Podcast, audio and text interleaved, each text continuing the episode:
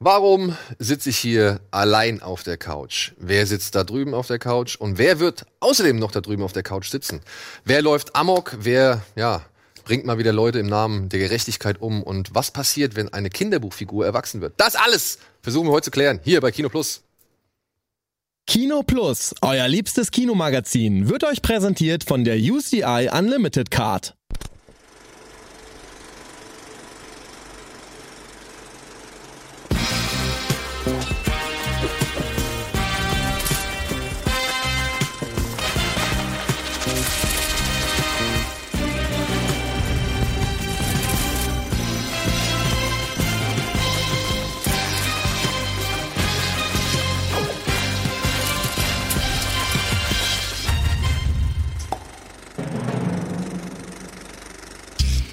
Und damit herzlich willkommen, einen schönen guten Tag, einen schönen guten Abend, einen schönen guten Morgen, wann immer ihr auch eingeschaltet habt. Herzlich willkommen zu einer weiteren Ausgabe Kino Plus.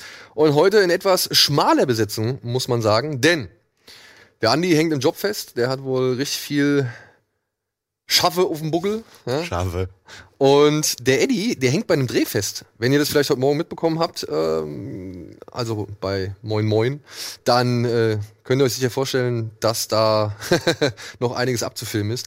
Dementsprechend, ja, der kann leider nicht dabei sein. Aber ich habe zum einen Dominik dabei, der mir jetzt durch die Filmstarts der Woche hilft. Sehr Und dann ist es sowieso, dass wir heute einen, ja, wieder mal einen Regisseur zu Gast haben, nämlich Jakob Lass. Das ist der Regisseur von einem neuen Film namens Sowas von da, der diese Woche startet, basiert auf einem Roman. Aber viel mehr werden wir einfach im weiteren Verlauf der Sendung klären. Wir wollen uns jetzt erstmal so ein bisschen hier verquatschen und durch vor allem die Kinostarts der Woche. Es sind ja zwei, drei diese arbeiten. Woche. Es sind nämlich schon einige, die man mal echt auf den Zettel setzen kann. Aber zunächst muss ich natürlich fragen, Dominik, was hast du als letztes, abseits der 85 Filme, die heute im Kino starten? Äh, abseits dieser oder allgemein von Kinofilmen, äh, die noch kommen. Ähm, ich, Ja, und worüber du reden darfst. Also Ähm, zum Beispiel über den Film, den ich gestern gesehen habe, dürfen wir wieder nicht reden. Stimmt, den habe ich auch gesehen, darf ich auch nicht drüber reden. Toll, dass wir über was reden, worüber wir nicht reden dürfen. Äh, ich habe äh, ganz weit hinten nochmal äh, geschaut. Ich glaube, das ist der letzte, den ich daheim gesehen habe. Ganz weit hinten. Ja, das The ist- Way, Way Back, ist das der? Genau der. Mit Steve ähm, Carell als Mit Stiefvater? Steve Carell als Stiefvater, Sam Rockwell als verrückter Typ im, äh, Wasserpark, oder? Genau, im Ja. Wasserpark. Und äh, ich glaube, kurz gefasst ist die Geschichte, dass äh, eine Familie fährt irgendwie, also in Urlaub, Urlaub, äh, und der Junge fühlt sich aber irgendwie nicht so richtig verstanden von der Familie und ist eher ein spezieller Typ. Man wird auch erstmal denken, okay, mit dem will ich jetzt auch gerade nicht direkt was zu tun haben, ist halt einfach sehr introvertiert und äh, ja, läuft dann in diesen Wasserpark und wird dort dann eben von der Figur von Sam Rockwell so ein bisschen ähm, aufgefangen und ist wie so ein ja, ich würde nicht sagen Vaterfigur, eher wie so ein großer Bruder, der ihm so ein bisschen, bisschen was vom Leben zeigt und ein bisschen Verantwortung übernimmt und ein Aber auch nicht viel zu viel Verantwortung übernehmen möchte. aber selber auch nicht so viel Verantwortung. Deswegen so keine Vaterfigur wäre deswegen auch das falsche Wort. Und äh, nee, ein ziemlich cooler, also cooler Film, der aus meiner Sicht irgendwie total untergegangen äh, ist damals. Äh, mag die Atmosphäre, ist irgendwie total charmant. Und Ja, der hat schon so ein richtiges Sommerferien-Gefühl. So. ich glaube, das war auch der Grund, warum ich nochmal geguckt habe. so von wegen, so alle, äh, bin einfach zu alt, ich habe keine Ferien mehr. Ähm, ja, Sommer, das, das trifft es total gut. Also echt ein schöner, schöner Film. Ja, vor allem, ich muss aber auch sagen, ich fand Steve Carell als Mega Stiefvater schon ganz geil. Der war schon richtig schön fies. Das war so der, die erste Rolle, glaube ich, wo man halt wirklich mal sehen konnte, okay, Steve Carell kann, glaube ich, ein bisschen mehr als nur nur lustig um- sein oder Exakt. Fremd, Fremdscham hervorrufen, so. Und äh, das fand ich schon, das fand ich schon echt herausragend aus dem Ensemble, obwohl Sam Rockwell natürlich wieder richtig cool ist, ja, und auch die all die ganzen anderen Nebenfiguren und so. in dem, in dem Film so oder in dem Wasserpark vor allem, ne? Da sind ja die halt die geilen. Ja, finde ich auch einen schönen Film. Also den kann man, äh, also was das betrifft, Sehempfehlung direkt an euch. Äh, Schaut den mal an. Es Kann man man Sommerferien. Kann man den, kann man den irgendwo gerade jetzt auf Netflix oder Puh, Amazon keine oder so Ahnung. ähm, das finden wir noch raus. Das finde ich gleich nochmal äh, in der Werbepause raus.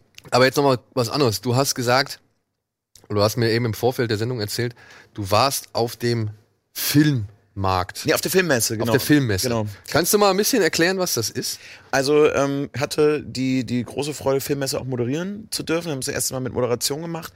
Äh, das sind vier Tage, da trifft sich quasi die komplette Branche. Das heißt, du hast äh, sämtliche Verleiher, groß und auch kleinere, die ihre ähm, quasi zweite Halbjahresstaffel vorstellen, was ihnen wichtig ist, wie groß sie die starten, was sie für eine Kampagne machen. Und im Publikum sitzen eben äh, sowohl die Agenturen als aber auch Kinobetreiber aus ganz Deutschland, die quasi äh, einmal, einmal im Jahr nach München kommen Anfang des Jahres und äh, zur zweiten Jahreshälfte ist es eigentlich immer in Köln. Dieses Jahr, weil der Cinedom umgebaut wird bei uns, ähm, war es in Düsseldorf. Und ja, da wird, wird viel vorgestellt, werden exklusive Szenen gezeigt. Äh, es gibt auch immer noch so, so Raw-Footage, wo du siehst, okay, das ist noch nicht fertig. Wir wollen euch auch mal einen Eindruck geben.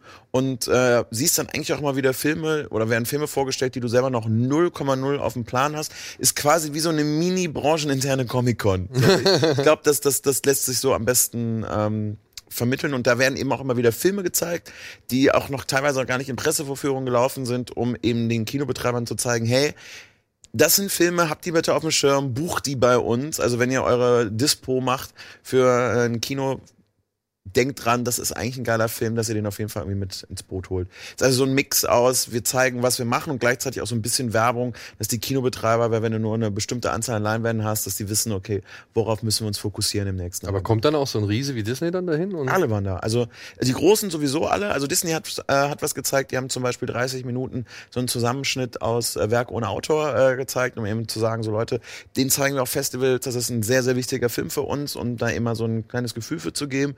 Äh, du hattest Fox da, da habe ich beim Legacy Wheel habe ich halt Rotz und Wasser geheult, weil du halt einfach gemerkt hast, okay, vielleicht ist das letzte Mal, dass sie da sind. Das war halt mega emotional.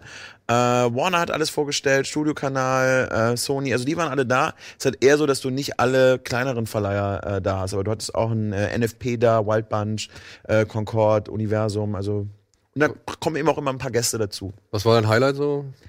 Also tatsächlich halt, dass, dass ich da selber das Legacy Wheel von Fox sehe, sagen einfach und einfach geheult habe wie ein Schlosshund, weil es echt richtig, richtig Da haben die nochmal irgendwie die Best-of-Szenen aus aus 80 Jahren Geschichte und eben auch so We are the pioneers so duff. Und dann überall so ganz also ganz viele Szenen zusammengeschnitten, sehr emotional und hinten raus dann noch We are Fox und äh, wenn du halt viel mit denen auch was gemacht hast, zusammengearbeitet hast, dann sagst du auch so ja, ich auch so ein bisschen und halt der letzte Satz ist dann war, war dann von ähm, Braveheart and you never get our freedom und dann puff, und dann sitzt du halt wirklich da und siehst mal in dreieinhalb Minuten, was äh, das Studio Fox eigentlich bedeutet. Also sonst siehst es, liest es mal so kurz auf dem Papier, krass, die haben viele Filme gemacht, aber äh, das ja, die war haben schon, die haben schon einen guten Backkatalog, ne? Also das ist Ja, das- das- reicht ja auch halt in die Filme zurück, die man ja selbst noch gar nicht auf dem Schirm hat. So. ja, und die man auch, ich meine, man kann es gar nicht alles gesehen haben. ne? genau. Also, Also, also alles, was ich hier, 50er, 60er, Genau. was weiß ich, also das sind ja so viele ist Sachen. einfach Geschichte und das haben die mega geil in dreieinhalb Minuten gepackt. Und ja, du hattest halt noch so ein paar, noch ein paar Leute, die zum Beispiel Bully hat da seinen Film Ballon, war persönlich da, hat den vorgestellt, da habe ich ja was anderes geguckt. Äh, deswegen war es nicht mein Highlight. Äh, Otto war zum Beispiel da, da wurde verkündet, dass er eben äh, der Grinch spricht und da war dann auch die Trailerpremiere. schon- Ach so. Ja, das war, das war, das war, also quasi bevor der Trailer rauskam, Okay. haben sie den dort gezeigt. Also so muss Ja, weil da vorstellen. gab's eine Pressemitteilung, dass Otto den Grinch spricht und äh, deswegen. Vielleicht ist es auch. Das war zeitgleich, das war Okay. jetzt ungefähr zeitgleich passiert. Dann äh, auch die ersten Szenen aus Club der Roten Bänder, da war ich erst vielleicht, also ganz am Anfang, Der als ich gehört habe, genau, ein bisschen, dachte ich so, okay, kann das irgendwie was werden? Haben die ersten Bilder gezeigt, quasi für die Filmmesse einen zusammengeschnittenen Trailer, den es noch nicht gibt, sondern erstmal nur für dort wirklich zusammengeschnitten. Ähm, das sah auch gar nicht schlecht aus. Und was sehr cool war zu sehen äh, von Sony wiederum, war der animierte Spider-Man. Da haben ich jetzt auch knapp sieben, acht Minuten von gesehen und äh, sieht spannend aus. Also ähm, geht halt in eine komplett andere Tonalität, aber äh, Diese Cell-Shading-Geschichte, ne? Also so ein bisschen. Genau, und dass alle dann, alle dann irgendwie nachher Spider-Man sein können wollen. und ähm, ist auf jeden Fall mal schön, abseits von, du siehst nur die Trailer vorab und irgendwann die Pressevorführung, einfach mal so einen Zwischenstand zu bekommen, um ein Gefühl zu sehen, was, was äh, wartet da noch. Ich habe äh, auch ziemlich viel von Bohemian Rhapsody schon gesehen. Ja, ich war auf der, auf der, Auf der der Roadshow von 20th Century Fox. Und da hatten wir auch, was haben wir gesehen? Alita hast du wahrscheinlich auch gesehen. Alita hab ja, ich das haben ziemlich- sie da auch gezeigt. Genau, Alita habe ich ziemlich viel gesehen, also Ja, diese ganzen auch. Szenen. Das war zum einen ernüchternd, wie auch, aber auch erkenntnisreich. So. Also ich fand, im Gegensatz zum ersten Trailer haben sie die Bilder deutlich aufgehellt. So, also ich fand es beim am Anfang, also dem, der erste Teaser, der rauskam, da fand ich, wirkte das noch ein bisschen düsterer alles. Jetzt wirkt es ein bisschen freundlicher. Aber nichtsdestotrotz habe ich dann gemerkt, okay, in welche Richtung die auf jeden Fall gehen und äh, wie viel die dann auch schon sag ich mal, von weiteren Bänden aufgreifen, Mhm. der, der Manga, also der Manga-Bände. Und ja, The Hate You Give haben sie uns gezeigt. Mhm. Da haben sie da nichts gezeigt, die haben sich da eher auf ein paar fokussiert. Hate You Give habe ich aber auch was von gesehen. Ja, dann halt Predator Upgrade haben wir gesehen. Und Bohemian Rhapsody halt ziemlich viel. Und Bohemian Rhapsody, also ich war ja ein bisschen skeptisch so, ne? Aber diese Szenen, die ich da von Rami Malek gesehen habe, Unfassbar. unfassbar. Wirklich unfassbar. Ähm, das ist die, die, die Physis von dem ist halt einfach Freddie Mercury. Aber gefühlt von allen auch. Ich weiß, ich krieg den Namen nicht ausgesprochen. Brian May? Das muss ich, äh, der, der Brian May spielt. Es Ja. sieht halt einfach aus, als hätten sie den einfach zurückgeholt. also das ist, das ist halt echt richtig, richtig abgefahren. Nee, da habe ich auch echt ein, ähm, ein gutes Gefühl. Ja. So jetzt. Und da äh, kann ich euch vielleicht auch dann wieder, wie bei Sasi Beetz, äh, wohl auch mit Brian May so eine ähnliche Nummer. cool. Ja, ich war ja, ich war ja über Fox bei, bei Queen. War ich auch. Ja, und äh, das, war das Geilste. Da hatten wir halt dann vor dem Konzert hatten wir so ein Meet and Greet. Und ich weiß nicht, da kam halt Brian May kam in den Raum und ich weiß nicht, wer das noch war. Der, ich muss dazu sagen, das ist jetzt furchtbar. Ich habe es auch ich, schon wieder vergessen, Schlagzeuger.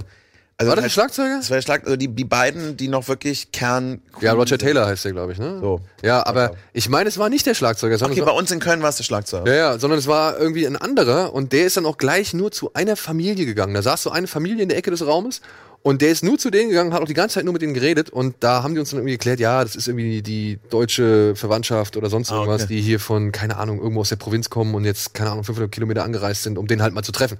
So. Und Brian May kam zu uns. Ja, geil. Und hat uns dann halt irgendwie allen die Hand gegeben und hat äh, ein bisschen was erzählt und wie es halt so am Dreh war, wann sie halt irgendwie gesagt haben, nee, komm, wir, ab jetzt halten wir uns mal raus, so, weil irgendwie sollt ihr ja auch euer eigenes Ding machen. Und dann standen wir alle irgendwie so, so ein bisschen verloren um ihn herum. Und er hat auch nicht mehr allzu viel Zeit. Das war vielleicht, keine Ahnung, eine halbe Stunde vor dem Auftritt. Ja, bei, bei uns war es sogar, wir hatten nämlich nicht so viel Zeit, weil wir sind dann, okay, müsst jetzt auch auf die Plätze. Wir haben uns noch ein Bier geholt, saßen auf den Plätzen, bumm, Licht ging aus, sagtest so, okay, du warst gerade zehn Minuten bevor die Show losging, nicht einmal unten noch bei den Backstage, aber der war lästig. So nach Ja. dem Motto, ich weiß ja, was ich spiele. Genau, der war echt ganz entspannt. Und dann hieß es halt so, ja, ne, wir haben jetzt nicht mehr allzu viel Zeit und meine Frau direkt zu ihm gestürmt. Ja, ja, ja. Ist mir egal, was ihr alle sagt, ich will ein Selfie. Ja, wir haben nämlich auch nur ein Gruppenbild, so. Da war ich auch sehr neidisch. Ja, wir haben auch ein Gruppenbild und das haben wir auch gemacht, aber meine Frau ist halt einfach mal wirklich einfach direkt hin zu ihm gezischt und hat gemeint so, es ist mir egal, aber ich kann das nicht verpassen, ja, mein, äh, ich weiß, sie sind, wer sie sind und so und ich muss auf jeden Fall ein Foto mit ihnen haben so und dementsprechend hat er dann ein Foto mit uns gemacht, das war ziemlich cool, ja, und dann ja, ist er auf die Bühne gegangen und hat gespielt. Wow. Ich muss aber sagen, ich fand leider den Sänger nicht so toll. Also ich finde den nicht so cool, ey. also der der besitzt nicht das Charisma, das man irgendwie braucht. Der ist ein Nee. bisschen zu überkandidelt, meiner Ansicht nach. Und auch stimmlich ist er mir ein bisschen zu hoch irgendwie. Der hat nicht dieses ähm, eher rauere und, und tiefere drin. Also das kriegt er nicht so hin. Und das fand ich ein bisschen schade, weil das ist das ja auch meiner Ansicht nach, was Freddie Mercury Stimme oder Gesang Und ausmacht. das finde ich aber zum Beispiel super, äh, dass du es auf jeden Fall merkst bei, bei, bei äh, Bohemian Rhapsody beim Film, dass sie eben jetzt nicht nochmal irgendwas neu aufgenommen haben, sondern dass, dass, Ja. dass es halt wirklich die Vocals von Freddie Mercury sind und dass man aber gar nicht das Gefühl hat, dass er da jetzt irgendwie Playback performt, sondern der wird wahrscheinlich auf, ich weiß nicht, wie gut Remy Malik singen kann oder ob der da rumgekrächzt hat, aber auf jeden Fall da irgendwie alles gegeben. Da war ich sehr, sehr überrascht, dass das so, so gut funktioniert. Ich bin echt richtig gespannt, was da Ich bin auch gehypt. Also ich bin wirklich gehypt, muss man sagen. Und das passiert in letzter Zeit nicht mehr allzu oft. ja, Ja. Ich habe noch, was habe ich denn gesehen? Was habe ich denn gesehen? Puppet Master The Littlest Reich. Das ist der Okay. zwölfte Teil der Puppet Master Reihe. Denn ähm, ich kann es ja jetzt schon mal hier sagen, wir werden nächste Woche aufgrund der Gamescom keine Kino Plus Ausgabe aus aufzeichnen, beziehungsweise es wird kein Kino Plus geben, sondern wir melden uns erst am 30. glaube ich, ist das am 30. August wieder zurück und dann mit einem Fantasy Filmfest Spezial. Und aufgrund dessen, also aufgrund des Fantasy Filmfests, habe ich jetzt schon ein paar Filme vorab bekommen. Ah, okay. Und unter anderem Puppet Master, The Littlest Reich. Und da spielt halt Udo Kier mit. Das ist der inzwischen zwölfte Teil. Ja? Es gibt zwölf, also elf Filme, die vorher gedreht worden sind. Und ich meine, ich kenne die ersten drei. Danach habe ich irgendwann die Serie aus den Augen verloren. Aber ich habe immer mal mitgekriegt, dass es einen gibt. Und jetzt kam halt dieser zwölfte Teil. Inzwischen sind diese Puppen, dieses Meister Toulons, sind ja jetzt alle irgendwie Nazi-Puppen geworden. Beziehungsweise der Nazi-Hintergrund wurde dann nochmal nachträglich draufgepackt. Und es macht halt jetzt doppelt so viel Spaß. Keine Ahnung warum. Aber ich muss mal sagen, ne? Also, ohne dass der Film zu direkt sich an den Zuschauer wendet, weiß der schon genau, wen der bedienen muss. Okay. Ja, die erste halbe Stunde ist Softporno ja, und die letzte Stunde ist ungefähr gemetzelt. Aber funktioniert. Erst ja. ein bisschen aufgeilen und dann alles Also rauslassen. er braucht ein bisschen, bevor er in Fahrt kommt. Ne? Also da werden diese, diese Sexszenen, die werden auch eher so ein bisschen random da reingestreut. Und es muss halt noch erklärt werden, warum sich diverse Leute in einem Hotel treffen, um halt diese Puppen zu verkaufen oder beziehungsweise um eine Convention zu Ehren dieses Meisters abzuhalten, des Puppenmeisters. Und dann geht's halt darum, dass die Puppen da, glaube ich, versteigert werden sollen. Naja, aber wie es halt so ist bei den Puppet Master Filmen, man kann sich's denken. Diese Puppen erwecken, werden dann natürlich wieder zum Leben erweckt und metzeln da wirklich erbarmungslos und wirklich richtig schön handgemacht. Ja, also da kommt nicht so wirklich viel CGI-Blut zum Tragen oder irgendwelche CGI-Effekte oder Köpfe, die da platzen oder so. Nee, nee, nee, das wird alles richtig schön. Apropos Puppen, ich habe auch ein bisschen was von Happy Time Murders. Äh, Oh, hast du gesehen? Nicht viel, aber ich muss sagen, voll mein Ding bisher. Also es ist, glaube ich, es ist, glaube ich, völlig daneben, Niveau wirklich ganz tief. Aber äh, da ich allgemein aber auch so so Puppensachen, äh, Muppets liebe, also eigentlich alles, was so in die Richtung geht, jetzt so genau liebe ich und es ist schon sehr sehr schräg und Okay. schon sehr sehr witzig. Also ich hoffe, ich hoffe wirklich, dass die noch eine Spur, also wenn sie richtig aso sind, dann ja, dann aber auch bitte Vollgas, ja. Also wenn ich Weil- wenn eine klitzekleine Szene nur beschreiben darf, die, die ich gesehen habe, da sieht, sieht man noch ein bisschen was vorher im Trailer. Also wenn du alleine siehst, dass, dass äh, unser Polizist, weil er recherchieren muss, in äh, diesem Pornoladen geht, während im Hintergrund gerade ein Video gedreht wird, wie ein Oktopus eine Kuh achtfach und es in alle Richtungen spritzt die ganze Zeit, weil sie da gerade drehen und so, ey Leute, wir drehen gerade aus, hey, sorry, ich wollte euch nicht stören. Du siehst nur, wie es in alle Richtungen, das ist halt so daneben, Okay. dass es halt wirklich, also ich hoffe, dass der ganze Film einfach so ist. Ich Also- habe auf jeden Fall wirklich mich weggelacht. Ich sag Team America und Meet the Feebles. Ja, ja, ja, oh, Team, oh, Team America natürlich auch. Fuck yeah! Das sind, das sind, das sind so die beiden, sag ich mal, die Premium, die, die, die Liga, die es zu erreichen gilt. da bin ich mal gespannt. ja. Da bin ich mal gespannt. Also ich bin wirklich, also die Szene, ich habe, ich habe halt wirklich, also mir, mir kamen die Tränen, weil es ist, es ist so drüber und es ist so absurd und dann sind es halt auch noch Puppen, die, wenn sie erschossen, weil es wird, werden halt viele, viele Puppen erschossen und es ist einfach immer nur diese, diese. Watte, ja, diese Watte. es ist halt so herrlich absurd. Ich hoffe, dass der Film was kann. Äh, Freue ich mich sehr drauf, weil du gerade über Puppen sprachst, dachte ich, okay, das, das war auch noch eins der Highlights. Sehr gut. Ja, zu Puppen kommen wir gleich auch noch, nämlich zu Spielzeugpuppen. Aber erst nach der Werbung, denn dann gibt's die Kinostarts der Woche.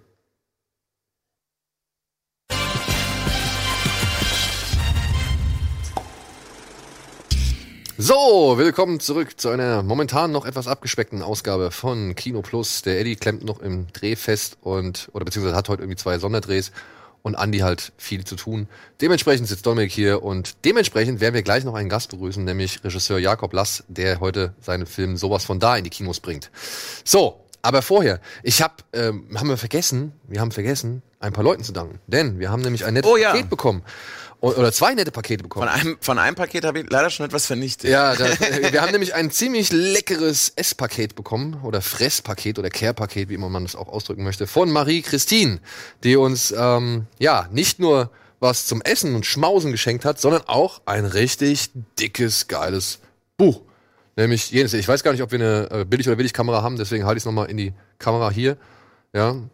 Für mich ist Erfolg, wenn ich am Ende meiner Karriere als einer der größten Filmemacher gelte, der jemals gelebt hat. Als großer Künstler, nicht nur als Filmemacher. Na gut, da bin ich mal gespannt, was unser Regisseur, den wir gleich zu Gast haben, dazu sagt. Ja, und hey, ähm, es ist geil, ne? Es ist halt so einfach viele schöne Anekdoten und dann eben noch Richtig cool. richtig schöne Bilder dabei. Ja, schön aufgemacht. Also ein sehr, sehr feines Geschenk. Ich hoffe, ich kann mich demnächst mal einfach so ein bisschen durcharbeiten. Boah, geil. Hammer. Geiles Motiv. Geiles Motiv. Ja, Du hast dich ums Buch gekümmert, ich mich erstmal um die Waffeln. vielen, vielen lieben Dank dafür. Waren sehr gut. und dann, dann haben wir noch etwas bekommen. Und das muss man mal sagen, Hammer. Ja, also man kann ja dazu stehen, wie man will, aber dass sich jemand da hinsetzt und mal ein bisschen Hand anlegt, das muss auf jeden Fall Das honoriert ist völlig in Ordnung. Ja, nämlich unser lieber Zuschauer Tobi, ja, hat uns ein Paket geschickt und in diesem Paket haben wir uns gewundert, hä? Ist es Disney oder wer hat uns jetzt hier auf einmal keine Ahnung, eins, zwei, drei, vier, fünf, sechs, sieben DVDs und eine Blu-ray zu The Last Jedi, Episode 8, geschickt. Und dann haben wir festgestellt, ach guck mal, es sind ja gar nicht sieben DVDs, es ist irgendwie was anderes. Und der Tobi hat sich hingesetzt und hat uns jetzt, sag ich mal, seinen eigenen Cut von Star Wars The Last Jedi zusammengeschnitten. Ja, und hier, wie gesagt, auf DVD gebrannt. Es gibt ein Inlay, richtig geil. Fassbar. Ja, ähm, wo halt alle, sag ich mal, Änderungen drin vorgenommen, wo, also, wo die halt, wo er beschreibt, welche Änderungen oder aufgelistet hat, welche Änderungen vorgenommen worden sind. Und wo er, ja, hier hat er uns noch in einem Brief geschrieben, dass er ein paar unpassende Witzchen rausgekürzt hat, kleine Kürzungen bis hin, bis, bis hin zu visuellen Änderungen. Hinzugefügt hat er ein paar Deleted Scenes und neu animierte Szenen und so weiter. Und das 20th Century Fox Logo kommt am Und am Anfang kommt Stark. das 20th Century Fox Logo, beziehungsweise die Fanfare, weil er sagt, das ist das, womit ich aufgewachsen bin und das ist das, was ich von einem Star Wars sehen will. Und das finde ich auf jeden Fall richtig so. weil ich vermisse diese Fanfare auch davor. Es ist, tut mir leid, liebe Leute von Disney. Ich will euch gar nicht da irgendwie einen Vorwurf machen, aber es ist nun mal so, wenn man damit aufgewachsen ist, man hat sechs Filme gesehen, in denen die Fanfare am Anfang erklungen ist, dann will man halt auch wirklich die Fanfare weiterhin hören. Es ist, tut mir ja leid. Wir sind alle Gewöhnungstiere und Ja, und an der Stelle, aber wenn du gerade schon sowieso die lieben Kollegen äh, ansprichst, bitte, bitte, bitte, egal wie das jetzt abläuft, lasst bitte das komplette Fox-Studio nicht einfach sterben. ja, Das wäre, also da sind so viele tolle Sachen dabei. Äh, ich hoffe ja wirklich sehr, sehr, dass ihr einfach das wie so eine Unter, wie so ein Unterstudio irgendwie weiter beleben, weil aus- die ganzen FSK 16 Sachen und die ganzen äh, Searchlight Sachen, die können, können auch unter einem anderen Label Ja. oder unter einem Disney Fox soll von Label mir aus laufen. der ungeliebte kleine rotzige Bruder sein. Ja, oder sowas. sehr- sehr Irgendwie gerne, in der Richtung, ja, gerne. wo man sagt, ja, ja, das sind die Verrückten bei Fox. Ja, das ist. Das wäre so schön. Wäre mir egal, wirklich, das wäre aber schön, aber ich, ich hast du auch diesen Artikel im Wall Street Journal gelesen? Das ist nicht, nicht wirklich, äh, ja, das stimmt nicht positiv in die Zukunft so. Nee. Und das ist, äh, auch wenn es jetzt noch nicht alles irgendwie belegt ist oder beziehungsweise wenn jetzt nicht alles irgendwie in trockenen Tüchern ist oder keine Ahnung, noch nirgendwo eine Entscheidung getroffen worden ist, aber so die paar, sag ich mal, Grundbausteine, die da jetzt schon gesetzt worden sind oder, oder einfach vorhanden sind, die stimmen schon einfach echt ein bisschen betrüblich. Und das ist ein bisschen schade. Und ich hoffe auch, dass das nicht passieren wird, ey, weil Ey, nichts ist schlimmer als, keine Ahnung, zu wenig Vielfalt irgendwie, oder? Und das wäre, also da, da hatten wir, glaube ich, beim letzten Mal mal auch schon mal schon mal leicht angerissen. Äh, also bei Disney kommen viele echt auch äh, spitzen Sachen raus, auch wenn man immer sagt, so ja klar, alles nur Tentpole, aber da sind trotzdem tolle Sachen dabei äh, und auch richtig gute Filme. Aber äh, ja, Fox schafft es halt immer wieder in ganz viele verschiedene Richtungen zu gehen und ähm, Wo man ja sagen kann, also traurig. wo man ja schon mal wohl sicher sein kann, dass Fox Searchlight und ähm, noch so ein kleineres ähm, Independent Label von Fox, dass die auf jeden Fall erhalten bleiben sollen. Das Da ist, nur die. Frage, da ist nur die Frage, ob es dann äh, die, die Kino-Releases es auch außerhalb von Amerika schaffen. Das habe ich wiederum noch mal auch gelesen, ob es dann nicht nur in Amerika läuft, einmal für die Oscar-Season und dann, ähm, um letztlich das neue, die neue Plattform zu bestücken. Also Filme wie Three Billboards irgendwie nur noch auf, als Stream zu sehen, wird würde ich Amok laufen. Ja, das wäre ein bisschen schade. Ja. Warten wir es mal ab. Warten wir es mal ab und freuen uns auf diese nun folgenden Kinostarts der Woche.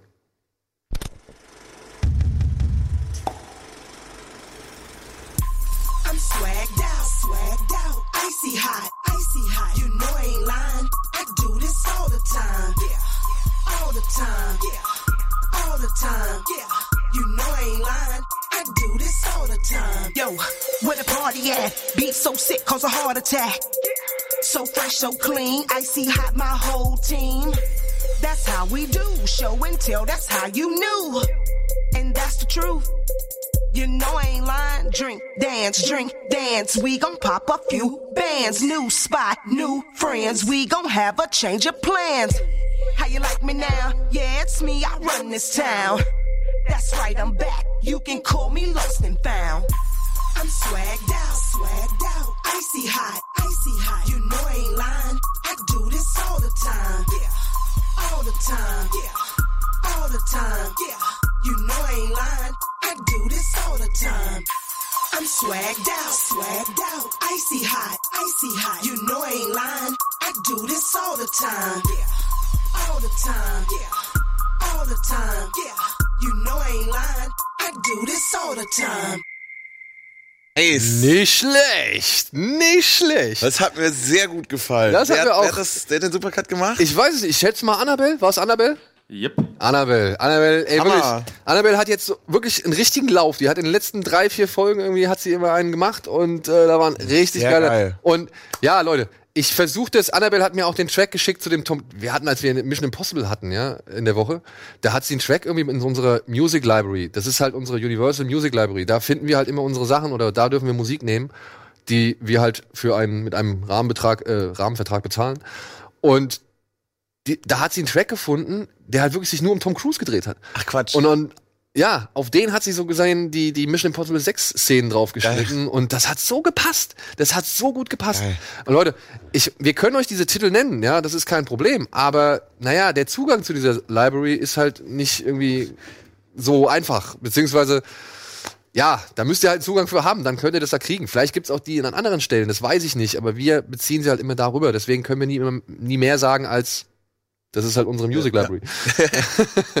ja, und fangen wir doch mal direkt mit dem Film an, zu dem ich wirklich gar nichts sagen kann. Es tut mir sehr leid, weil mir ist die Vorlage ein bisschen durchgerutscht. Aber er startet diese Woche in, die, in den Kinos und er wird von ziemlich vielen Leuten ziemlich hoch gelobt. Das ist nämlich äh, Teen Titans ähm, Go to the Movies. So heißt er. Da geht es wohl um die übersehenen Helden des DC-Universums und die wollen so ihre eigene Superheldengruppe gründen, beziehungsweise wollen selbst populär werden, müssen sich aber dann einer finsteren Bedrohung durch ein anderes Team irgendwie stellen. Also die, ja, wie gesagt, sind halt die übersehenen Helden.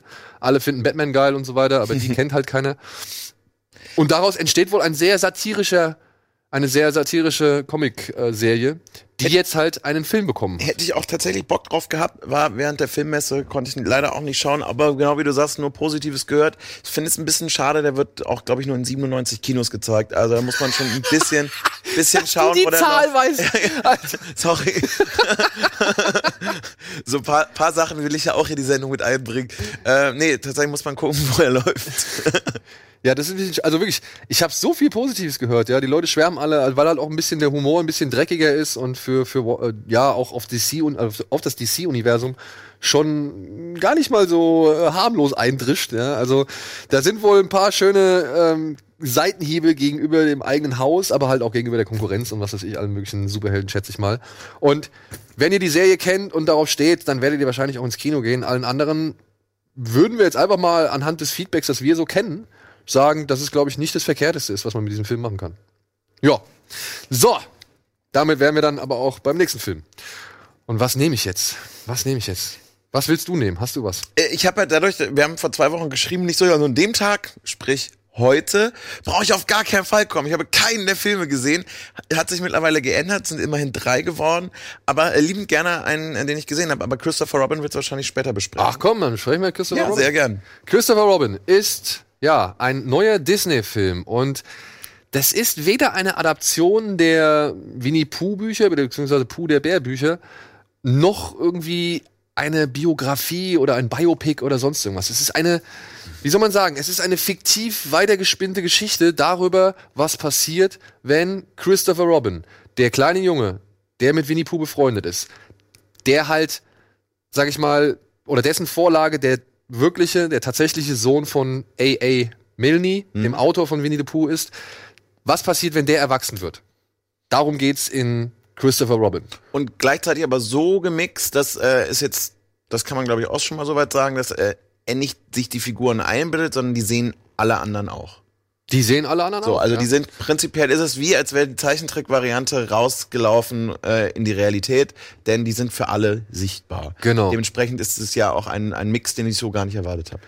Ich muss ehrlich sagen, ich weiß gar nicht, was ich erwartet habe, weil ich habe halt diesen ähm, Goodbye Christopher Robin. Da habe ich, den habe ich auch nicht gesehen, da habe Hab ich nur den. Inhalt mitbekommen. Und da habe ich aber mitbekommen, dass es darum ging, dass da schon so ein bisschen die Beziehung zwischen Vater und Sohn, also zwischen Exakt. Millie und Christopher Robin irgendwie Und wie geschildert wird. problematisch das eigentlich für den echten Christopher Robin eigentlich war, äh, dass seine Geschichte, sein quasi sein Sommer, äh, den er mit seinem Vater verbracht hat, mit dem er eigentlich nicht viel Zeit hatte, dass all seine Figuren und seine Kuscheltiere äh, letztlich so dazu benutzt wurden, um mal wieder äh, Bücher zu verkaufen, weil er halt eine, eine Schreibblockade hatte und er selber dadurch halt auch wirklich in den Fokus geraten ist, der äh, ihn auch selber zu so einem kleinen Star gemacht hat. Und eigentlich hat auch nicht jeder ihn Christopher Robin genannt. Also das war äh, tatsächlich für den Jungen äh, sehr, sehr schwierig. Das behandelt auch der Film, den ich äh, leider auch nur im Flieger gesehen habe. Da gab es keine Pressevorführung, aber äh, irgendwie drei Monate bevor er rauskam, habe ich ihn im Flieger gesehen, weil er in Amerika äh, eben schon erschienen war. Und ähm, das war ein, insgesamt ein interessanter Film, ähm, inhaltlich zu sehen, okay, wo kommt das eigentlich her? Auch gerade wenn man sich den jetzt anschaut, wenn man merkt, ja, okay, also der äh, echte Christopher Robin, der würde sich zwar freuen, hat aber eigentlich darunter gelitten. Ähm, hatte aber einfach, der Film hatte, um es kurz zu fassen, einfach Probleme mit äh, so ein bisschen in die Tiefe zu gehen oder den Konflikt trotzdem auszuarbeiten. Er war dann irgendwie mehr viel gut, als eigentlich wirklich mal so ein bisschen düsterer zu gehen. Wie schlimm ist das eigentlich, wenn deine imaginären Freunde, mit denen du denn deinen Vater irgendwie gespielt hast, die plötzlich zu einem Buch werden und alle finden die auf einmal toll und dabei ist es eigentlich das, was du mit deinem Vater Ja. geteilt hast. So darum ging's, das hätte man halt tiefer äh, beleuchten müssen, aber umso interessanter jetzt zu sehen, dass es da jetzt eigentlich dann doch schon eher die Figur Christopher Robin ist, die wir auch aus den ähm, aus den Büchern und aus den Trickfilmen kennen, eben nicht real. Aber die so gesehen eigentlich auch dann eine Projektion von A.A. Milne ist. Weil da hier in den neuen Christopher Robin geht es halt darum, dass Christopher Robin erwachsen geworden ist, für eine Firma arbeitet, die Koffer und sowas herstellt und Taschen. Und ja, so viel arbeitet, dass er halt keine Zeit für seine Frau und seine Tochter hat. Und Exakt. das ist halt so genau der Grundtenor und dann tritt halt auf einmal Puh der Bär wieder in sein Leben, der ebenfalls seine Freunde verloren hat und jetzt müssen die beiden halt irgendwie zusehen, dass sie zum einen die Freunde wiederfinden und zum anderen ja, Christopher Robins Unbeschwertheit, möchte ich jetzt mal Richtig. sagen. Und das ist schon ein erstes Problem, was bei diesem Film irgendwie existiert. Er ist halt wirklich die x-te Familie ist das einzig wahre Geschichte von Disney. Ja, Also- und es ist und, und dazu, also was das betrifft, es kommt gleich übrigens keine Sorge, es wird nicht nur gemerkt, hat ganz viel Positives, aber äh, ich, die Geschichte ist mir auch einfach viel zu banal erzählt und auch dieser Wechsel von, äh, ich habe das noch nicht so wirklich verstanden, bis zu, ach ja, Familie ist das Allerwichtigste. Der wird, das, dieser Wechsel wird gefühlt einfach irgendwie behauptet, so ab Minute 80, damit, da müssen wir Ja, ja. Also ich finde, das wurde nicht so Stück für Stück weitererzählt, dass es irgendwie so Momente gab. Dafür fand ich ihn einfach an einigen Stellen noch sehr grantelig. Aber ist für mich auch ein, eher ein Problem des Films. Und auch tonal ist es ein bisschen kurios, ja. Also ich meine, ich finde Mark Foster nicht unbedingt schlecht. Ich meine, ich mag jetzt zum Beispiel Dings nicht, Quantum Trost, ja. Das finde ich jetzt keinen guten Bond-Film so. Aber ich finde den allgemein gesehen nicht unbedingt. Also ich würde ihn jetzt nicht als richtig schlechten Regisseur, Regisseur bezeichnen. Der hat schon Filme gemacht, die sind problematisch so, aber der hat auch Filme gemacht, die fand ich richtig gut, wie zum Beispiel Stay. Und Stay ist halt auch so ein Film, der mit verschiedenen Ebenen spielt, mit verschiedenen Wahrnehmungen und so. Und hier bei diesem Film, bei Christopher Robin, da sind tonal solche irgendwie Sprünge irgendwie. Der wirkt am Anfang richtig ernst und depressiv, wo ich mir gedacht habe, und das für eine richtig, richtig lange Zeit eigentlich, wo ich mir gedacht habe, ey Leute, wollt ihr eigentlich einen Kinderfilm erzählen oder ist es hier um einen Typ in der Midlife Crisis so, ja?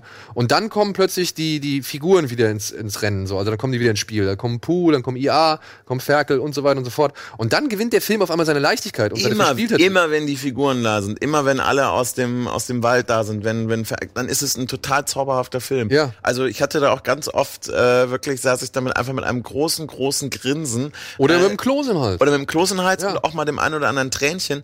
Einfach weil, äh, auch selbst in Momenten, weil es einfach so unfassbar äh, süß oder äh, einfach die, die Sicht von, von Puh auf, auf die Welt. Manchmal natürlich sehr simpel, aber halt auch einfach goldig. Sie sagen, nichts ist unmöglich. Ich mache den ganzen Tag nichts. Ja, ja, ja, ja.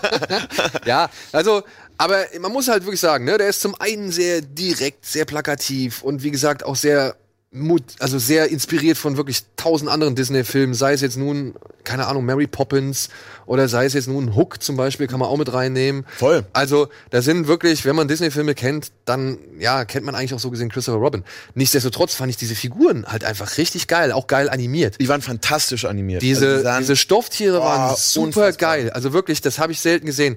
Und ich finde so alles in allem, ne, und das haben, da haben wir uns schon drauf vereinigt. Christopher Robin ist auf gar keinen Fall Paddington 1 und Paddington 2. Die, weit davon entfernt. die Klasse erreicht er nicht, aber ich fand, er hat am Ende trotzdem so ein charmantes aus dem Kino-Gefühl raus, also mit gehabt, wie zum Beispiel jetzt ein Pete's Dragon, den ich auch mag, aber der jetzt auch nicht irgendwie vollkommen perfekt ist, so, ja, oder völlig, nicht völlig rund ist, aber den fand ich halt charmant, den fand ich, den habe ich gerne an mich rangelassen und ich muss auch sagen, ich habe auch Christopher Robin an mich rangelassen, obwohl ich diese vielen Probleme gesehen habe, die er hat. Nee, verstehe, also verstehe ich total. Also für mich war er auch dann eher, also für mich ein durchschnittlicher Film, der aber auf jeden Fall halt damit auf Durchschnitt kommen, muss nicht alles direkt immer auf derselben Ebene sein. Ich fand einiges echt schwach, aber die Figuren, ey, die sehen fantastisch aus. Ja. Du willst alle als Kuscheltier sofort haben. Ja, du willst sie sofort haben. Sofort. Total süß. Ja, müsst ihr selbst entscheiden, aber für die ganz kleinen Zuschauer ist dieser Film nicht gedacht. Also Nee, Kinder würde ich da nee, nicht nein, mit nein, nein. reinnehmen. Also so richtig kleine Kinder, die würde ich da nicht mit reinnehmen. Nee, aber alleine, genau wie du gesagt hast, die erste halbe Stunde, das ist halt. Ja. Puh. Puh, genau. Puh. Puh. Verdammt, ey. Gut, dann machen wir weiter mit einer Teenie-Dystopie namens The Darkest Minds. Hast du den gesehen? Nee, äh, Habe ich gesehen. Und wenn ihr X-Men, Tribute von Panem, Deliver, nee, wie heißt die, Divergent und noch mindestens, Alter, die fünfte Welle und was weiß ich, wenn ihr das alles gesehen habt, dann habt ihr auch The Darkest Minds gesehen, ja? Also ich meine, es ist schön und, und gut, dass es wieder auf einer Romanvorlage passiert, die ziemlich viele junge Leser begeistert hat, alles cool. Aber es ist halt auch Nummer, keine Ahnung, 75 in der Reihe der Young Adult Dystopien so, ja. Es geht hier um, obwohl der Film, der fängt mit einer sehr schönen Szene an. Da sieht man, wie so Kinder aus dem Schulbus steigen oder über den Schul oder auf die Schule zulaufen und dann kommen plötzlich so riesige Bomber über den Himmel geflogen und die lassen so ein schwarzes Zeug ab. Ja, und das ist halt so der Start von dem Film und dann wird halt beschrieben, dass ja, ziemlich viele Kinder gestorben sind und die, die nicht gestorben sind, haben Kräfte entwickelt. okay. Und diese Kräfte werden halt eingestuft in, ich glaube, 1 bis 6 oder A bis D oder keine Ahnung. Und diese eingestuften Kinder werden dann halt in Camps interniert. Und dazu zählt auch die junge Dame namens Ruby, die hier von der jungen Dame auch gespielt wird, die jetzt in The Hate You Give die Hauptrolle spielt. Die kommt jetzt gerade, die ist gerade ziemlich groß im Kommen. Ich habe ihren Namen leider nicht parat. Äh, Amandia Stenberg, glaube ich, oder Amandla Stenberg. Und die habe ich jetzt auch schon, wie gesagt, wahrgenommen. Die wird durch ziemlich viele Filme gerade gereicht, beziehungsweise hat jetzt schon ziemlich viele Auftritte irgendwo gehabt. Und ja, es kommt, wie es kommen muss. Die fliehen. Die Kinder. Beziehungsweise Ruby schafft es halt oder gelingt halt die Flucht aus diesem Camp. Rebellion. Jetzt, jetzt ziehen sie halt ähm, durch das Land auf der Suche nach, einer, nach einem Zufluchtsort. Matrix lässt grüßen. Also ähm, es ist wirklich ziemlich viel, sind ziemlich viele Versatzstücke, die man aus anderen Filmen kennt, die hier zusammengewürfelt werden, die auch nicht immer unbedingt besser als in anderen Filmen präsentiert werden. Die Action ist solide. Es gibt während des Roadtrips, der den Film dominiert, gibt es ziemlich viel Schmalz zwischendurch. Der passt meiner Ansicht nach aber also zum, zum Gesamtbild. Nichtsdestotrotz hat er mir jetzt nicht irgendwie gefallen oder so, weil da Ist ja auch war für mich in Amerika krass gefloppt. ja, war für mich keine richtige Chemie zwischen gerade den, den Love Interests irgendwie vorhanden. Es tut mir leid, also auf mich ist der Funke halt nicht übergesprungen, obwohl ich diese Amanda Stanberg, die macht das schon gut, ja. Aber ey, wirklich, es ist halt X-Men noch Braucht eine halt Stufe keine jünger. Sau eigentlich, ja. Ja, und es ist halt auch wirklich, wirklich- der Film ist A, zum einen wieder dieses berühmte Schatten vorauswerfen und dann halt auch dieses berühmte, ja, Fortsetzung garantiert, so, oder Fortsetzung War gewünscht. angedacht, ja, ja, okay. Und naja, naja. Aber wo wir schon beim Thema Fortsetzung sind, können wir direkt weitermachen, denn wir haben die erste Fortsetzung in der Denzel Washington. Ja, seine, seine Star Power für investiert.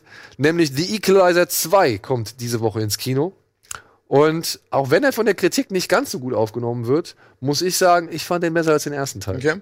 Ich habe ihn leider nicht gesehen, ich war äh, im Urlaub. Aber ich kann gerne was über Bosnien erzählen. Oder wir bleiben. Nein, es geht halt, wie gesagt, nach wie vor um hier die Figur, die Denzel Washington im ersten Teil gespielt hat. Und der jetzt, äh, Robert McCall, der jetzt als, ich glaube, so eine Art Uber-Fahrer unterwegs ist. Und dann sich noch hier und da um andere Gefälligkeiten kümmert, äh, versucht einen Jungen aus seiner Nachbarschaft auf den rechten Pfad zu bringen, beziehungsweise davon abzuhalten, in irgendwelchen Gangaktivitäten mitzumachen. Und dann aber auch noch mit der Vergangenheit konfrontiert wird, nämlich eine alte Kollegin von ihm wird umgebracht. Und ja, das, darum geht's in diesem Film. Also all das muss Robert McCall alias Denzel Washington in diesem Film verarbeiten und verhandeln und zu einem guten Ende bringen. Und ich finde, leider, das ist ein bisschen auch ein Problem, denn das fühlt sich alles ein bisschen zerfasert an. Ja, du, du verstehst sehr lange Zeit nicht, warum er sich jetzt so lange Zeit um den Jungen kümmert oder warum jetzt auf einmal plötzlich wieder der Fall mit seiner Kollegin ins, ins Rennen kommt und was jetzt noch diese anderen Randgeschichten sollen. Es wird am Anfang direkt nochmal so, eine, so ein Auftrag von ihm so gezeigt. Und das greift dann alles irgendwann nach und nach schon so ein bisschen ineinander, aber streckt den Film meiner Ansicht nach auch mehr, als es sein müsste. Die Action fand ich okay. Da waren ein paar schöne, harte Szenen dabei, kann man nicht meckern. Ansonsten auch hier ist es nicht so wirklich überraschend, wie die Geschichte dann verläuft, beziehungsweise kannst du anhand des Castings schon genau zuordnen, wer in welche Wer wann. Position irgendwann Okay. ähm, auftauchen wird. Dementsprechend, aber ich muss sagen, ich fand den Film ein bisschen mehr down to earth. Ich fand den ersten Teil, ich weiß nicht, hast du den ersten gesehen?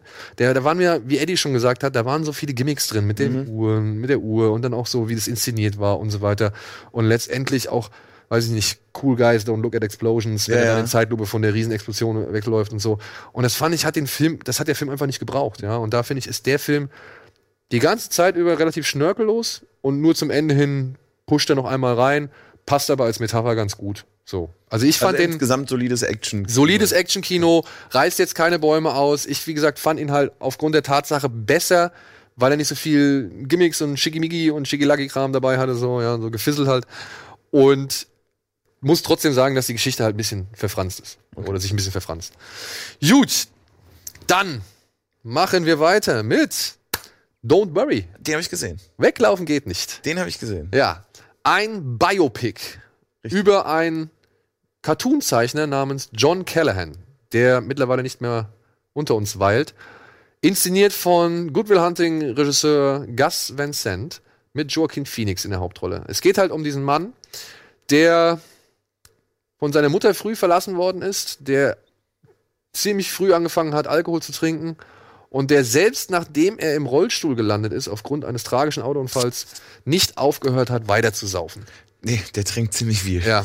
Und es geht halt so ein bisschen um seine Geschichte und Gus Van Sant, aber im Gegensatz zu ziemlich vielen Biopics wird hier nicht irgendwie stringent von der Jugend bis ins äh, hohe Alter und weiß ich nicht, bis zum tiefen Fall oder bis zur Erlösung oder sonst irgendwas inszeniert, sondern der Film springt wild hin und her. Also man ist eigentlich unvorbereitet auf alles, was kommt und wird eigentlich meiner Ansicht nach permanent entweder in komisch absurde Szenen geschmissen oder eben in wirklich berührende oder traurige Szenen.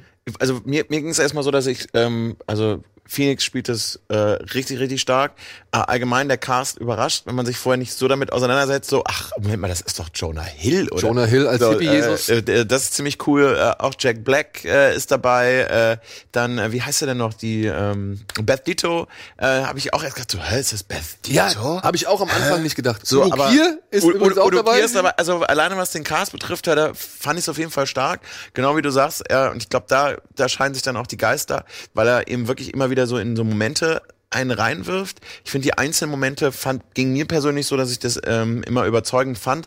Nur die Geschichte, dadurch, dass sie auch da sehr zerfranst ist und mal hier springt und da springt, hatte ich jetzt halt bei den Tonalitäten wechseln und bei dem, bei dem roten Faden, so was willst du mir jetzt eigentlich erzählen, Ja. habe ich nach, ja, nach einer gut 40 Minuten, dreiviertel Stunde irgendwann so ein bisschen die Lust am Film selber verloren, weil ich dann irgendwie nicht, nicht reingekommen bin. Kann aber auch daran liegen, dass ich ihn als Screener äh, zu Hause gesehen habe äh, und ich ja auch eher Filme auf der Leinwand lieber sehe. Ich glaub, Ja. das ist nochmal was anderes, wenn du ähm, konsequenter in einem, in einem Kinosaal sitzt. Aber das war das, das war das, was Problem, was ich mit ihm hatte, aber alleine, wie es gespielt ist und einzelne Szenen und überhaupt, ich kannte die Figur nicht. Also ich kannte, ich kannte nicht. den, also, ich kannte den, den Zeichner, also ich wusste nicht, dass der John Callan heißt. Ich habe dann irgendwann im Laufe des Films habe ich einen Cartoon okay. oder ein, zwei Cartoons erkannt. Ah, die habe ich schon mal gesehen. Ah, okay. Ja. Ja. Was war das? Ich glaube, ist es das dieses Jesus-Bild von wegen Thank God It's Friday? Ja, erst kann erst, ja, also da waren schon ein paar coole Sachen. Und ich meine, der Typ ist ein strittiger Charakter, ne? Also der, der hat, der hat gerne irgendwo angeeckt, der hat gerne, sag ich mal, Missstände angeprangert, aber gleichzeitig auch sich über Minderheiten lustig gemacht oder keine Ahnung. Das war so eine krude Mischung aus, ja, wie halt der Film aus Tragik und Ja. Komik in, immer halt in Cartoon zusammengefasst.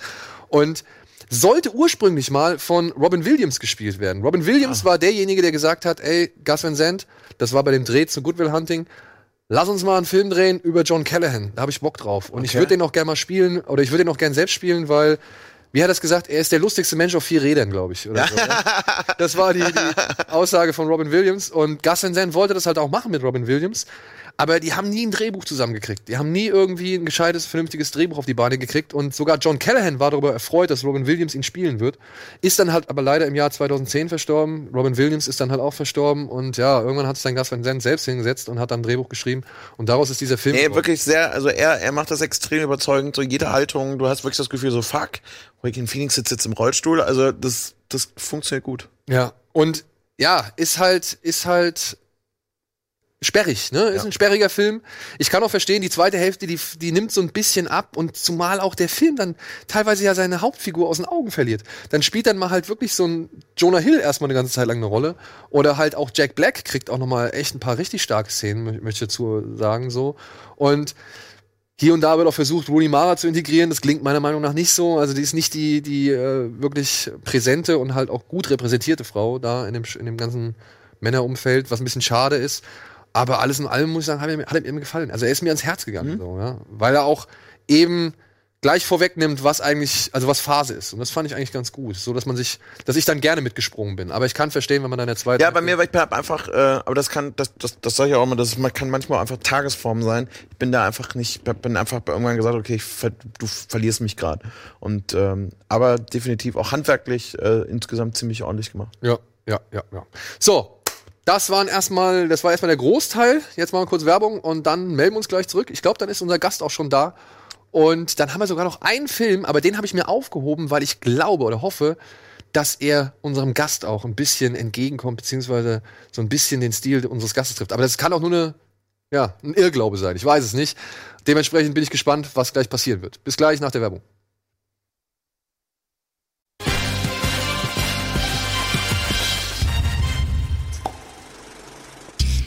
So, willkommen zurück und damit auch willkommen Jakob Lass, unser heutiger Gast für diese Ausgabe, der Regisseur von Sowas von da. Frisch aus Berlin? Nee, du kommst, gestern warst du schon hier in Hamburg und hast Richtig. Premiere mit deinem Film gefeiert. Richtig, Im ja. Abaton-Kino und im Schanzenkino. Und es war so voll, hab ich, hast du uns erzählt, dass äh, Leute nach Hause geschickt werden mussten. Einige, ja. Wir haben leider vom Abaton einige Leute nach Hause geschickt. Nochmal Entschuldigung. ähm, ups, upsie, sorry. Ähm, aber der Film läuft ja ab heute regulär im Kino. Man hat, hat noch eine Gelegenheit. Gebt doch mal ein paar Weißt du, Mark weißt du, aus. wie viel, weißt du, wie viele Leinwände ihr bespielt? Äh, insgesamt, gute Frage, weiß ich gerade gar nicht. Nee, äh, weißt du aber? Ich glaube, es waren 75. Sorry, das ist 75, kann schon, das kommt hin. Das klingt Ja? nach einer vernünftigen Zahl. Ja. Ja. Aber bevor wir jetzt erstmal auf dich eingehen und bevor wir auf deinen Film eingehen, muss mir, ich weiß nicht, ob du unsere Sendung schon mal gesehen hast, muss ich dir aber zuerst eine Frage stellen, die Wichtige Frage. jedem Gast. Oh. Was hast du als letztes gesehen? Außer deinem eigenen Film. Kino, oh Scheiße. Ja, im Kino auch kann auch zu zu Hause sein. Kann auch zu Hause sein. Kann Serie sein, kann eine Dokumentation sein, kann Film sein, egal. Ähm, also, ja, was habe ich als allerletztes gesehen, ist, ist schwierig. Was, ähm, das muss ich kurz, müsste ich länger nachdenken. Was ich gerade gesehen habe, was bald auch ins Kino kommt, ist Silvana, eine Dokumentation über äh, eine schwedische Rapperin. Oh, okay. Richtig gut. Also ihre, äh, ihre Mutter kommt aus Litauen, ihr Vater aus Syrien und sie ist in Schweden aufgewachsen und ist eine lesbische Rapperin, die ziemlich tough ist äh, und ziemlich, äh, ziemlich spaßig. Ich wünschte einfach, ich würde fast Schwedisch lernen, um ihre Texte zu verstehen, weil es echt geil ist und eine schöne Doku. Ähm, äh, Finde ich. Was ich. Als letztes habe ich bestimmt irgendeine Serie geguckt. Vorgestern oder so. Ich weiß nicht mehr was. Ah, scheint nicht die War beste richtig gut, ja, genau. Nee, war nicht so gut. Ja, oder war. Ja, was denn? Ja. Kommst nicht drauf. Ich finde grad Silvana auch schon einen, einen, einen coolen Tipp. Weißt du, wann der startet? Der startet auch jetzt, entweder dieses Woche, also entweder äh, heute oder nächste Woche. Also startet auch jetzt gerade. Dann würde mich aber mal interessieren, so, weil ich ja deine Filme kenne. Ja, ich habe jetzt jeden deiner Filme gesehen. Also Love Stakes, Tiger Girl. Tiger Girl hatten wir hier auch in der Sendung vorgestellt. Noch geht's, noch kann man sie alle gucken. Ja, ja. Tiger Girl hatten wir hier in der Sendung vorgestellt, haben sogar den Soundtrack auf Platte, so weiß ich cool. weiß, damals verlost. Ja, ja, geil. Und ich bin halt durch Tiger Girl auf dich so gesehen aufmerksam geworden und habe dann halt mitbekommen, so ein bisschen, was du halt mal ausgerufen hast und was du gemacht hast und wie so deine Herangehensweise ist. Aber was mich halt zu- also zuallererst interessiert, ist so, was, was sind so die Filme, wo du sagst, das, damit bin ich aufgewachsen, das hat so meine Liebe zum Kino irgendwie geprägt oder das waren die Filme, weswegen ich dann selbst Filme machen wollte. Voll. Na, der, die Geschichte ist, ich bin äh, komplett ohne Fernsehen aufgewachsen, was äh, richtig hart war zu der Zeit. Einfach In den 80ern? immer, immer in, in den 80ern, ja. Immer gedisst auf dem Schulhof. immer nicht dabei, wenn irgendwie, wenn wieder geredet wurde über MacGyver oder ich war auch so die ganze Zeit, ich wusste nicht wirklich, wer He-Man ist. Ich konnte zwar den Spruch, ne? Ich wusste aber auch nicht, was Squayskull ist. Okay. Bei der Macht von Squayskull. Stand halt da daneben. So, ich aha. ja, ich war, ja, aber ich hatte auch Spaß, ich hatte auch ein paar Freunde. Nicht, nicht so viele. ähm, bin halt wie mit meinem Bruder abgehangen. Ja, nee, aber wir sind tatsächlich jeden Sonntag ins Kinderkino gegangen. Immer schön aufs Fahrrad gesetzt und dann, ähm, weiß nicht, was meine Eltern immer Sonntagvormittag gemacht haben, aber wir waren auf jeden Fall auf dem Haus. ähm, und äh, da habe ich echt tolle Sachen gesehen. Also auch viele Klassiker, vor allem äh, wirklich so äh, Laurel and Hardy und Chaplin-Filme. So, das hat mich hat mich wahnsinnig begeistert. Ähm, einfach so richtig guter alter Slapstick. Ähm, und Pippi Langstrumpf und so, so diese äh, zum Teil auch vergessenen geilen 80er Jahre Kinderfilme, die es so gab. Ähm, Flight of the Navigator will ich unbedingt wieder gucken. Ich auch Wird hier, umgehauen. wird hier riesen, Echt, also es ist ein riesengroßer Schatz in der, sag ich mal, im allgemeinen Fantum oder keine Ahnung. Also der Film wird auf jeden Fall sehr hoch angesehen hier im Haus. Unbedingt. Ich will den, ich habe den, ich habe jetzt gerade schon versucht, den irgendwo aufzutreiben und es müsste, glaube ich, auch. Ja, Amazon kannst du auf jeden Fall genau, ja, müsste eigentlich auch. DVD bestellen. Ja, ja, ja, genau. Und ich, was ich dabei herausgefunden habe, die planen, das ist ja bei vielen Sachen so, die planen ein Remake. Ja. Ja. Naja. Aber äh, Aber vielleicht- werden dann wieder ein paar Leute darauf aufmerksam, dass es ja, Ja, auch genau. das heißt, hey, es ist ein Remake, so, ah, da gab's mal einen Film. Oder du adaptierst es auf deine Art und Weise. ja, genau. ja, warum nicht? Ja. Also so gibt bestimmt noch viel mehr Filme und oder das war jetzt die frühe Kindheit, ne? Aber Und dann hast du, wenn ich das jetzt anhand deines Wikipedia-Artikels äh, nachforschen konnte, hast du irgendwann einen, jemand überredet, sich eine Kamera zu kaufen, ja. damit du Filme drehen kannst. Nee, das war damals zu der Zeit äh, mein allerbester Freund. Und er hatte schon eine Kamera. Äh, so eine, Gott, das war, glaube ich, sowas wie High 8. Das waren so Kassetten in der Größe. Also Magnetband. Ähm, und dann kamen die ersten geilen Mini-DV-Kameras, so Mitte der 90er. So, ähm, Gott, wie, wie hießen die? XL1 oder sowas. Weiß nicht, ob, ob, ob euch das was sagt. Aber es war so eine äh, Canon-Kamera, so, so ein bisschen geschwungen und mega, äh, mega teuer zu der Zeit.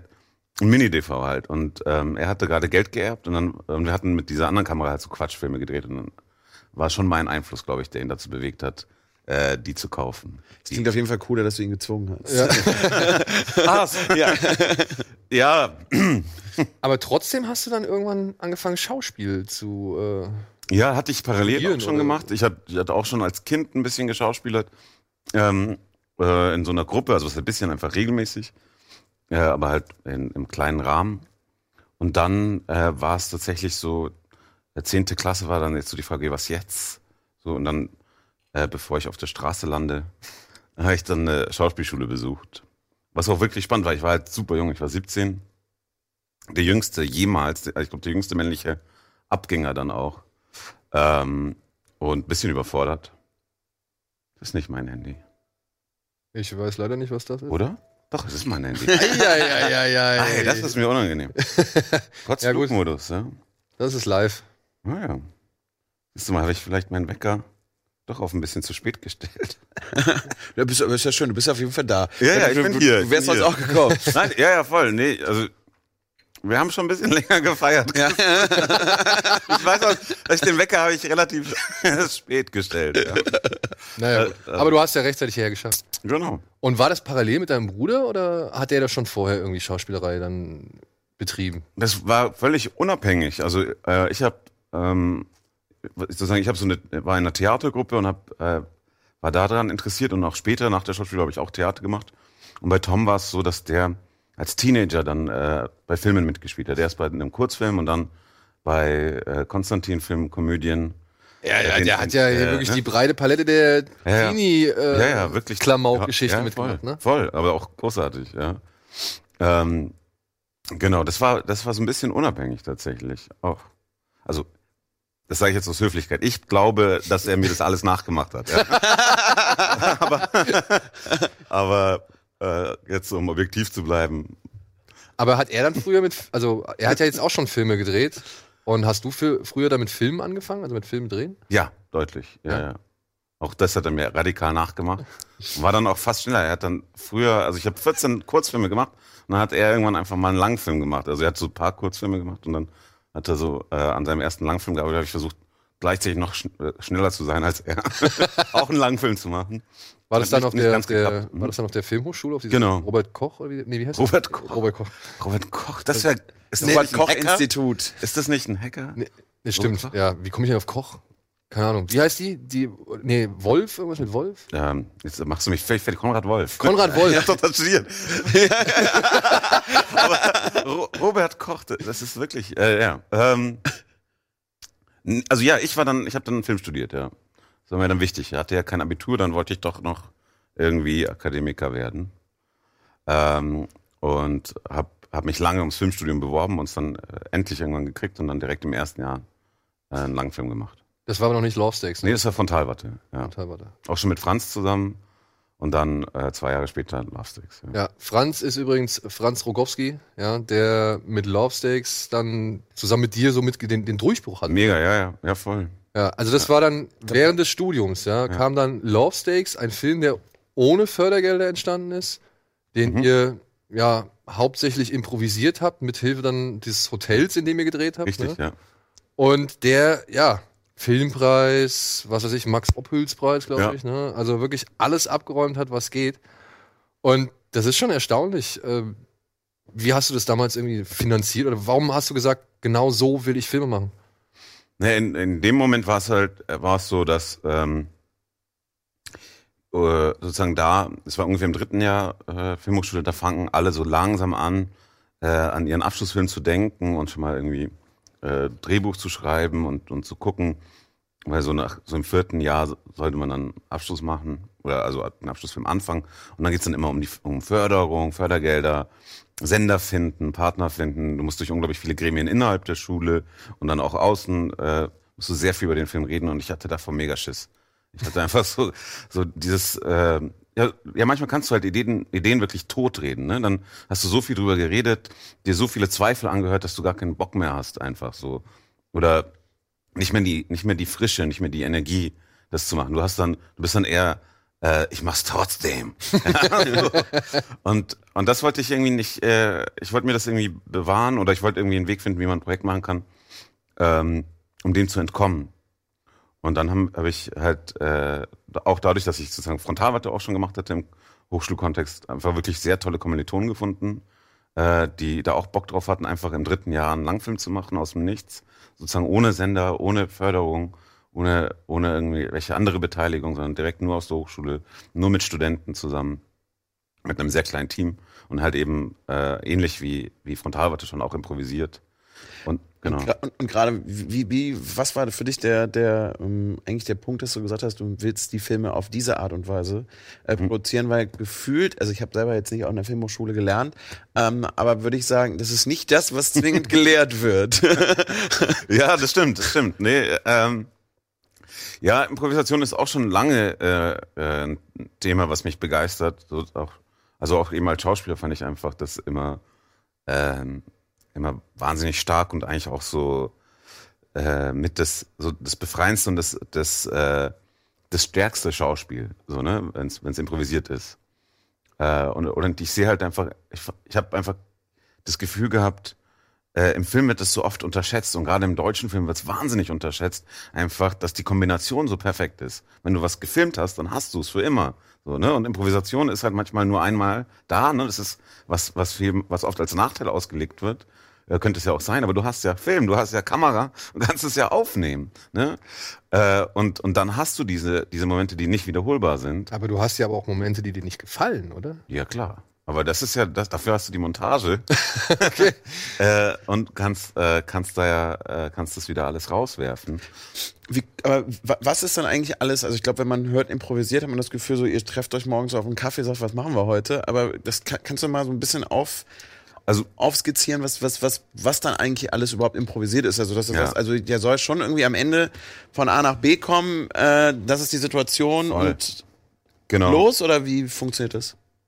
Das äh, wandelt sich von Projekt zu Projekt immer ein bisschen. Also ich habe äh, die verschiedensten Formen schon durch. Ich habe auch bei Kurzfilmen schon damit experimentiert, da auch Mischformen von, es gibt äh, geschriebene Teile und improvisierte Teile und so. Bei Frontalwatte war es richtig radikal, da hatten wir tatsächlich nur die Figuren entwickelt und so Ansätze, in welche Richtung die Stories gehen könnten und haben dann wirklich jeden Abend überlegt, wo drehen wir morgen. äh, und, aber das war der Horror. das war wirklich der Tod. Äh, einfach. Wir waren auch ein sehr kleines Team, die ganz stark zusammengehalten haben, aber wir, wir sind gestorben. Und, äh, ne, weil du bist dann so, du hängst plötzlich halt in diesem Projekt drin, hast schon einige Tage lang gedreht und bist so, Weiß kein Ende, ne? äh, weißt kein Ende, weißt, weißt die ganze Zeit nicht, sozusagen, was, was machen wir denn jetzt morgen und so. Und manchmal war es halt genial, also das sind echt, also von Avatar hat echt Momente, die ich liebe. Also, ja, das kann man schon über seinen eigenen Film auch sagen. ähm, also auch mit Franz und äh, mit Gabi Herz, äh, die da mitspielt. Also ja, wirklich tolles, tolle Momente. Aber zu krass. Und dann äh, für Lovesticks war dann der Plan, einfach ein, ein Skelettbuch zu schreiben, also ein sehr reduziertes Buch zu schreiben, aber die Dramaturgie auf jeden Fall festzuhaben, dass du, dass du Sicherheit hast, dass du Ruhe hast, dass du ganz genau weißt, was du erzählst äh, und, und äh, da drauf dann noch zusätzliche Szenen improvisieren kannst, die wir uns vor Ort ausgedacht haben. Also es gibt, wir haben 18 Szenen äh, geschrieben in das Skelettbuch, also wir hatten noch viel mehr Szenen geschrieben, aber wir haben 18 Szenen zu unserem Skelettbuch gemacht, haben gesagt, das ist äh, das, was Pflicht ist, das müssen wir auf jeden Fall drehen. Da setzen wir auch die meiste Energie drauf. Ähm, und wir haben aber noch ganz viele zusätzliche Szenen, so als, das haben wir dann Fleisch genannt, hatten einfach so zum Durchblättern, ähm, die wir dann auch noch gedreht haben und was so im Moment passiert ist. Also insgesamt gibt's jetzt in, in Love Sticks acht, äh, nee, 82 äh, äh, sozusagen Raumzeiteinheiten, also wenn man das alles Szenen nennen will, im Vergleich zu den 18 geschriebenen, aber die 18 sind schon die längeren. Ne? Die, das sind dann die, die sich so äh, über eine anderthalb Minuten Länge hinaus. Ja, zum Beispiel, wenn sie sich da unten in der Küche zum ersten Genau. Mal unterhalten. und- Ja, genau. Ja, das ist die längste Szene des Films. Übrigens mit fast fünf Minuten. Ja. Ich muss ja sagen, ich finde diesen, was ist der, Concierge? ja. Ey, der ist der Hammer. Also Love Stakes hast du schon gesehen? Nee, den gibt's glaube ich auf Netflix, ne? Also Den kann man Ja. sich auf Netflix Ja, ja, angucken. der ist auf Netflix. Muss Also- unbedingt steht immer, also auch als er in die Kinos kam, überall und dann sind dann manchmal so Filme, also Filme, Ja. wo du weißt, okay, den musst du noch gucken, aber aus irgendwelchen Gründen Angst. ich, hatte große Angst vor dem Film. Nein, äh, ge- gehen Sie die einfach durch. auch als ich wusste, dass Sie hier sind, Ah. aber auch nicht mehr geschafft in den letzten Tagen. Hatte es mir eigentlich vorgenommen, den noch zu schauen, weil Ja. wenn du schon da ähm, extra vorbeikommst, aber nicht geschafft. Aber Ja. werde ich tun. Aber da gibt's so einen großartigen Concierge in dem Film, ja. Und wenn der die beiden irgendwann mal zur Rede stellt und äh, so zum einen Verständnis zeigt, aber zum anderen halt auch wirklich knallhart die Hausregeln irgendwie noch runterbetet, so. Das war richtig, richtig gut. Also da habe ich, den habe ich gefeiert, den Typen. Der Ja. war echt geil. Und auch die Geschichte, ne? Also, was deine Filme ja haben, möchte ich jetzt mal sagen, ist eine Direktheit. Ja, also eine ziemlich krasse Direktheit, weil du ja mit der Kamera dicht dran bist immer an den Ja. Figuren, draufhältst. Und ja, also bisher jetzt auch nicht so exzessiv geschnitten hast. Ja, also das fand ich jetzt bei dem neuen Film, da kommen wir gleich noch drauf zu sprechen, ist mir das schon als krasser Unterschied aufgefallen. ja. ja. Ja. Ähm, aber was mich noch vorher interessiert ist, ich meine, Love Stakes, ne? ist eine Geschichte an der Liebe. Zwischen zwei Menschen, die vielleicht nie zueinander gefunden hätten, so, aber die halt das Schicksal irgendwie zusammengeführt hat. Hast du wirklich Probleme damit, oder hättest du wirklich damit Probleme gehabt, dafür irgendwie, weiß ich nicht, eine Förderung zu kriegen? Also, es ist jetzt nicht der radikale Stoff, den man da irgendwie filmen möchte, oder? Für Improvisation wäre es schwierig gewesen. Also äh, zu dem Zeitpunkt, ohne einen, einen äh, äh, Beispielfilm wie Love Stakes dann äh, zu haben, wäre es super schwer gewesen, Förderung zu kriegen für improvisierte Filme. Also För Förderung äh, und ganz viel in diesen Produktionsprozessen basiert einfach auf sehr normierten Vorgängen, äh, wie auch Drehbücher zu sein haben. Äh, und äh, ganz viel läuft übers Drehbuch einfach. Über, also ganz viele Leute versuchen sich im Vorfeld abzusichern übers Drehbuch. Ne, äh, irgendwie, irgendwie dieses, also jeder, jeder Filmdreh, jeder, jede Filmproduktion ist ein absolutes Wagnis, ne? oder, oder eigentlich äh, schlimmer, ja. Es sei denn, Till Schweiger dreht einen Film. Nein, auch, ja, dann, genau, es sei denn dann. Ja. Aber ähm, also ich finde, jedes Mal ist es einfach ein bescheuertes Unternehmen zu sagen, wir drehen jetzt einen Film, ja, und du kannst dich nicht absichern. Es ist immer riskant, so und äh, und dann wird natürlich halt versucht übers Drehbuch irgendwie noch zu gucken, ja, auf, damit es auf jeden Fall gut wird. Und natürlich kannst, also ist Drehbuch ein total äh, ein, ein großartiges, super wichtiges Handwerk, aber es gibt dir nicht die Sicherheit, dass der Film gut wird. Ne, du kannst ein tolles Drehbuch verhunzen. So. ja. So, ähm, Auf jeden Fall.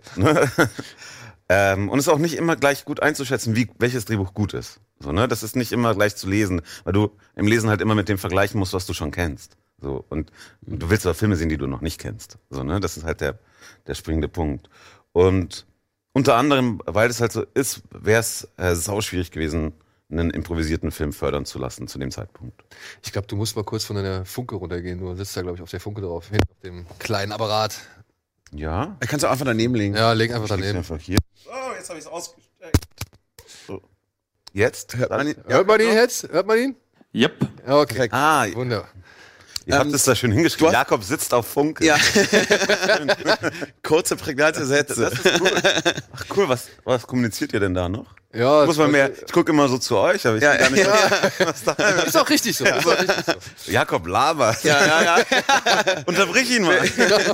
Sag, was ihr gescheit ist. Ähm, du hast gerade selber schon gesagt, dass Filme machen immer ein Wagnis ist und du hast auch gerade schon beschrieben, dass viel in den Szenen eben auch passiert. Wie oft ist es denn aber, dass du eine improvisierte Szene hast und es einfach wirklich gar nicht, gar, egal was ihr macht, einfach nicht von A nach B kommt, wo es hin soll. Also wie oft passiert das, dass du da sagst, okay, da muss ich jetzt irgendwie eingreifen oder muss dir noch spontan noch wenigstens drei Sätze einfallen lassen, die auf jeden Fall gesprochen werden müssen?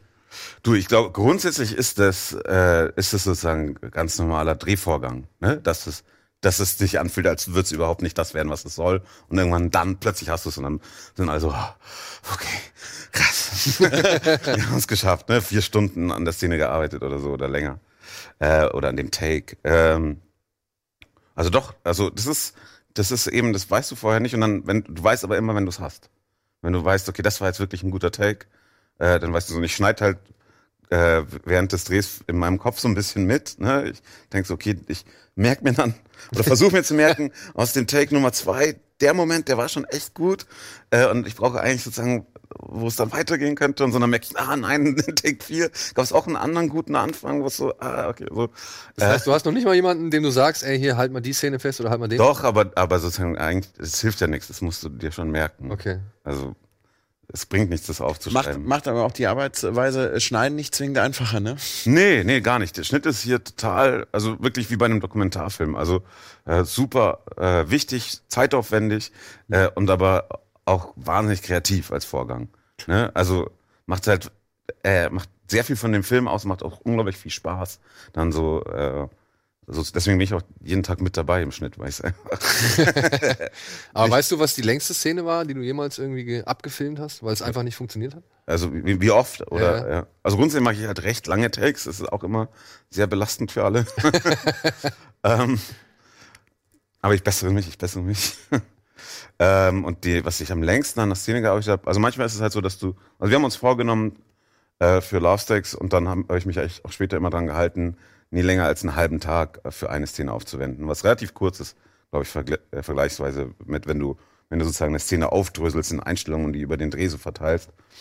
Ähm, aber was, was halt dann manchmal kommt, ist, du merkst, du kriegst die Szene dann nicht hin, dann machst du sie ein paar Tage später nochmal, dann verschiebst du, verschiebst du was im Drehplan und dann drehst du die Szene nochmal. Das würde ich sagen, passiert bei jedem Film einmal oder also, ja. Ja, aber das bringt mich jetzt halt mal zu einem weiteren, das ist das, was ich vorhin schon angekündigt habe, zu einem weiteren Kinostart. Denn heute läuft im Kino noch ein anderer Film an, der heißt In the Middle of the River. Und das ist auch, also ich habe vorher von dem Film wirklich nicht viel gewusst. Ich habe nur irgendwie von Kollegen, die mir den Link dazu geschickt haben, gesagt, ey, der ist schon anstrengend, aber der ist auch schon echt kaputt. Ja. Aber er ist faszinierend und ich habe mir diesen Film angeguckt und der hat mich dann auch schon echt teilweise so an deine Herangehensweise erinnert, weil er ist wirklich auch sehr direkt. Am Anfang geht's damit los, dass ein junger Mann vor einem Toilettenspiegel steht und irgendwie sich das Gesicht wäscht und man merkt halt irgendwie, der steht unter Dampf, der steht unter Druck, ja. Und dann geht er halt aus dem Klo raus, die Kamera folgt ihm, man merkt, er ist in der Tankstelle, er geht auf den Tankstellenparkplatz, da steht schon, sind schon Leute, die sich irgendwie gegenseitig anschreien. Und dann geht er zu so einem Glatzkopf hin und sagt, ey, was hast du mit meiner Schwester gemacht? Was hast du mit meiner Schwester gemacht? Und irgendwie endet es damit, dass er ihm eine runterhaut. Dann steigt er in das Auto ein zu einer Frau, die ihn davon wegzieht. Und dann fahren sie weg und dann wird erstmal so ein bisschen erklärt, wer er ist. Und, wa- und, und ja, der Film schmeißt sich so direkt rein, mitten in so eine echte, krasse, ich will jetzt nicht sagen Elendsfamilie, aber wirklich von der Familie, die arg gebeutelt ist. Ja. Ja. Also die Oma hält irgendwie alles zusammen. Er war im Vietnamkrieg, um ihn geht's eigentlich.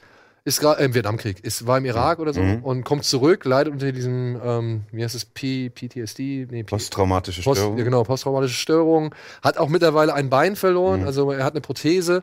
Seine Schwester ist umgebracht worden, Ja. das erfahren wir halt. Er war nicht zur Beerdigung da und jetzt versucht er halt rauszufinden, was mit seiner Schwester passiert ist. Und das Ganze, wie gesagt, gefilmt immer auch so direkt dran. Die Szenen sind eigentlich wie so bei einem Theaterstück. Ja, Ja. also du, du hast wie so eine Art Live-Theaterstück. Die sind alle sehr lang. Zum Beispiel steht er mal irgendwann vor seinem Haus und schraubt am Auto rum.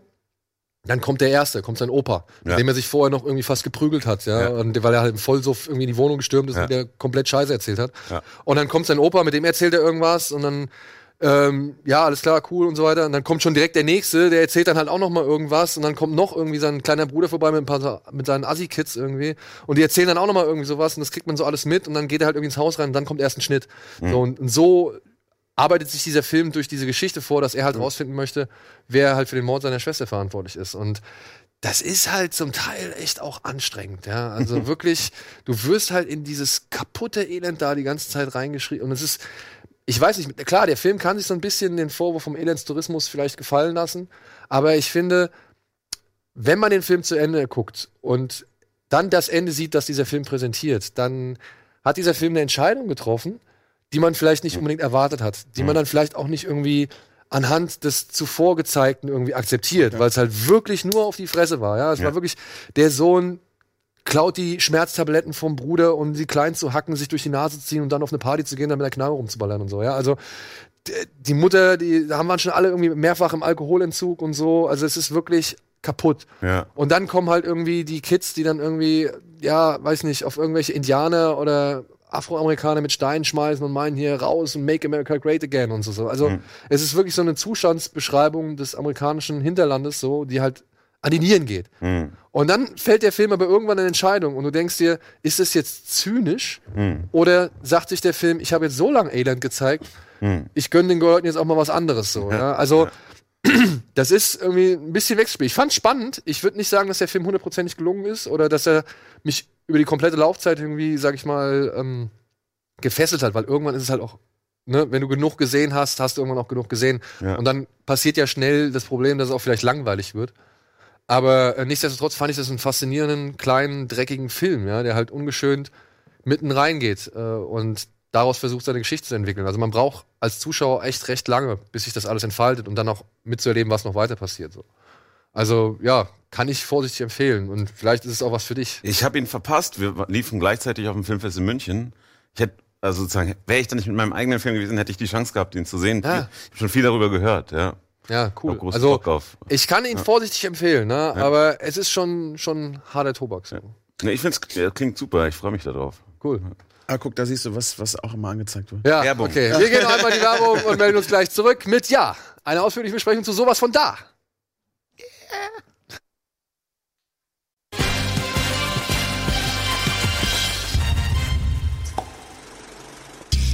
So, willkommen zurück zur aktuellen Ausgabe Kino Plus mit Jakob Lass als Gast, dem Regisseur von Sowas von da. Und damit sind wir auch sowas von da und besprechen sowas von da. Eine improvisierte, und das hört man auch nicht aller Tage, improvisierte Romanverfilmung. Denn es basiert auf dem Ja. Roman, dem gleichnamigen, von Tino Wiene Wienekamp halt. Hanekamp. Ah, Hanekamp, Hanekamp.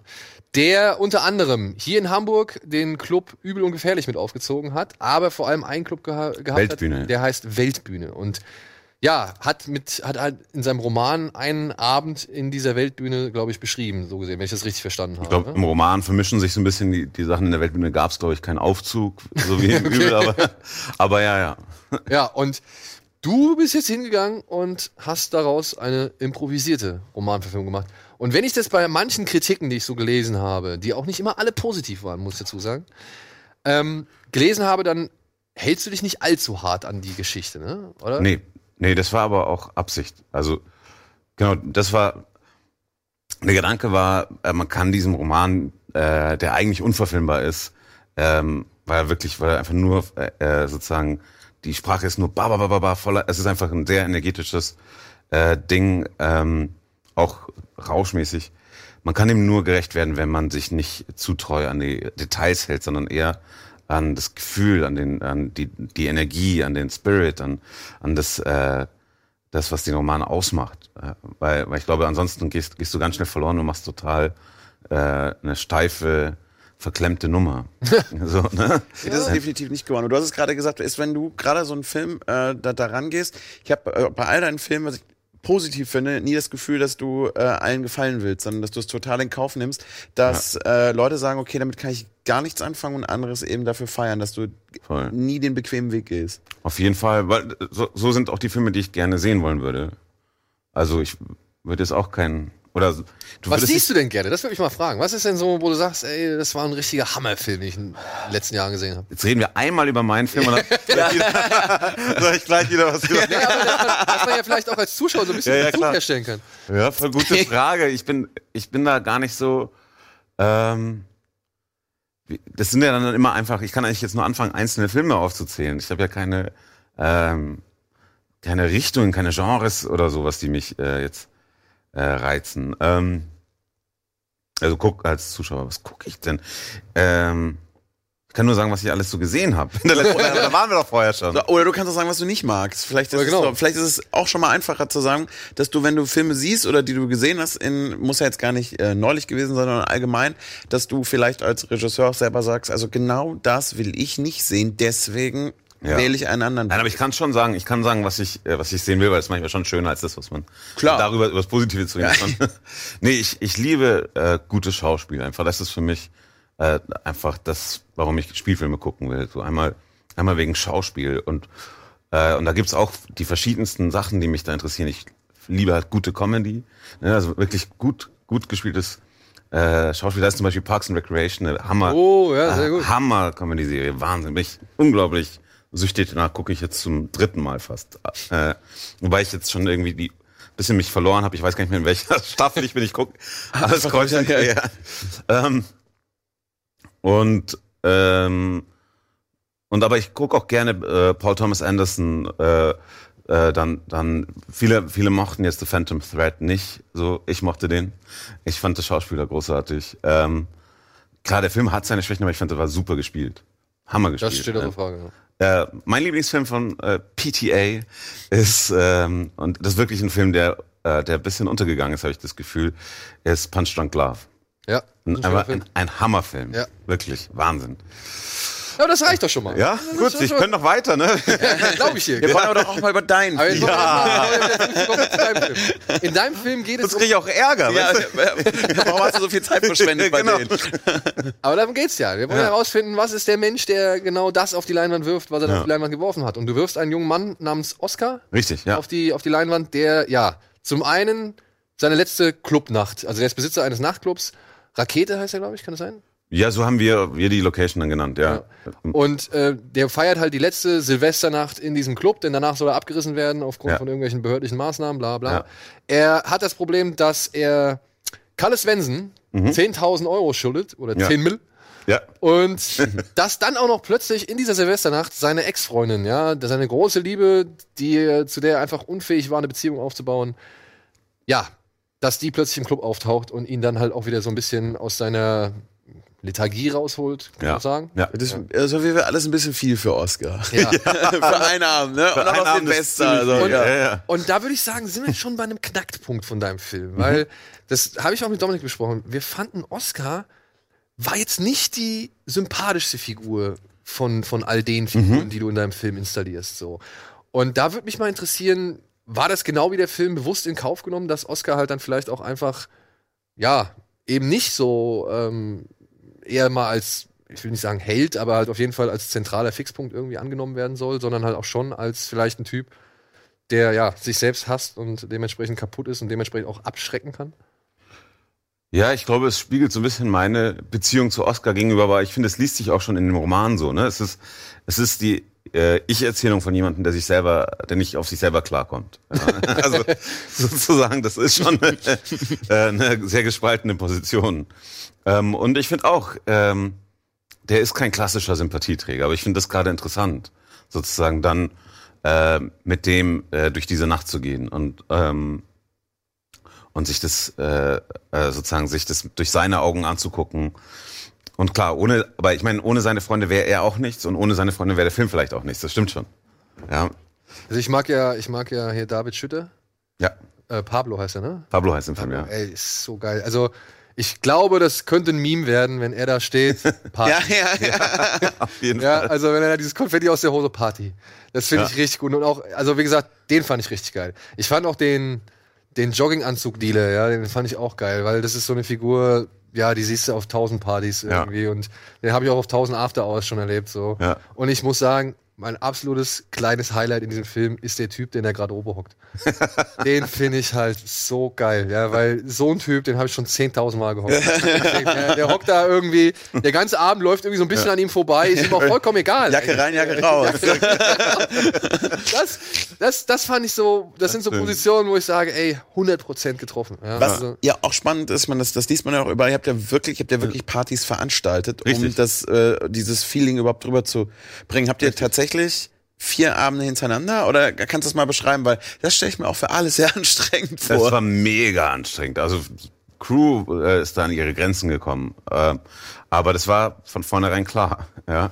Ähm, nee, wir haben vier einzelne Abende gefeiert ähm, und haben, haben da die Türen geöffnet äh, und haben wirklich sozusagen, äh, also nicht wir haben gefeiert, sondern haben eingeladen zum Feiern und haben echte Konzerte und äh, gute DJs eingeladen und um einfach Stimmung zu machen. Jeder, der da war, wusste, dass gedreht wird. Und dann war es halt sozusagen unsere Aufgabe, die das wieder vergessen zu machen. So, ne? Und, äh, und uns unterzuordnen unter diesen Fluss der Party und, und da mitzugehen und unsere Fiktion da rein zu platzieren. Das war sozusagen zusätzlich zu unserem normalen Dreh, aber mega wichtig für den Film, dass, dass es sozusagen. das habt ihr irgendwo hier in Wilhelmsburg gedreht, kann das Genau. Also in, in Hammerbrook. Hamburg. Ich find, ich find Warum selber, waren wir nicht eingeladen? Ja, warum Ihr wart eingeladen, was ist los? Wir waren doch gestern Abend eingeladen. Ja, gestern Abend okay. ungefährlich. Gestern Abend okay, ja, Ja. keine Frage. Aber da wäre ich gerne dabei Ja, aber gewesen. Ja, ich, ich, ich stelle ja. stell mir das unfassbar anstrengend vor, weil ich finde ja selber schon so in unserem etwas gesetzteren Alter hier äh, allesamt mega anstrengend mittlerweile auf Partys zu gehen. Und spätestens um zwei denke ich mir auch so, boah, ey. So, puh. Aber wenn man dann auch noch wahrscheinlich halbwegs nüchtern, weil ihr nun mal einen Film gedreht habt, äh, ich, Wir waren nüchtern, ja. so, und dann eine Party erleben. ich habe auch versucht, weil was lese ich in den Augen? Nein, aber ich stelle es mir unglaublich anstrengend vor, während andere feiern, was Partys sowieso schon auch durchaus anstrengend sind. Und Ja. da dann auch noch irgendwie den Kopf zu bewahren, weil du sagst, okay, wir müssen improvisieren, wir müssen jetzt irgendwie drehen.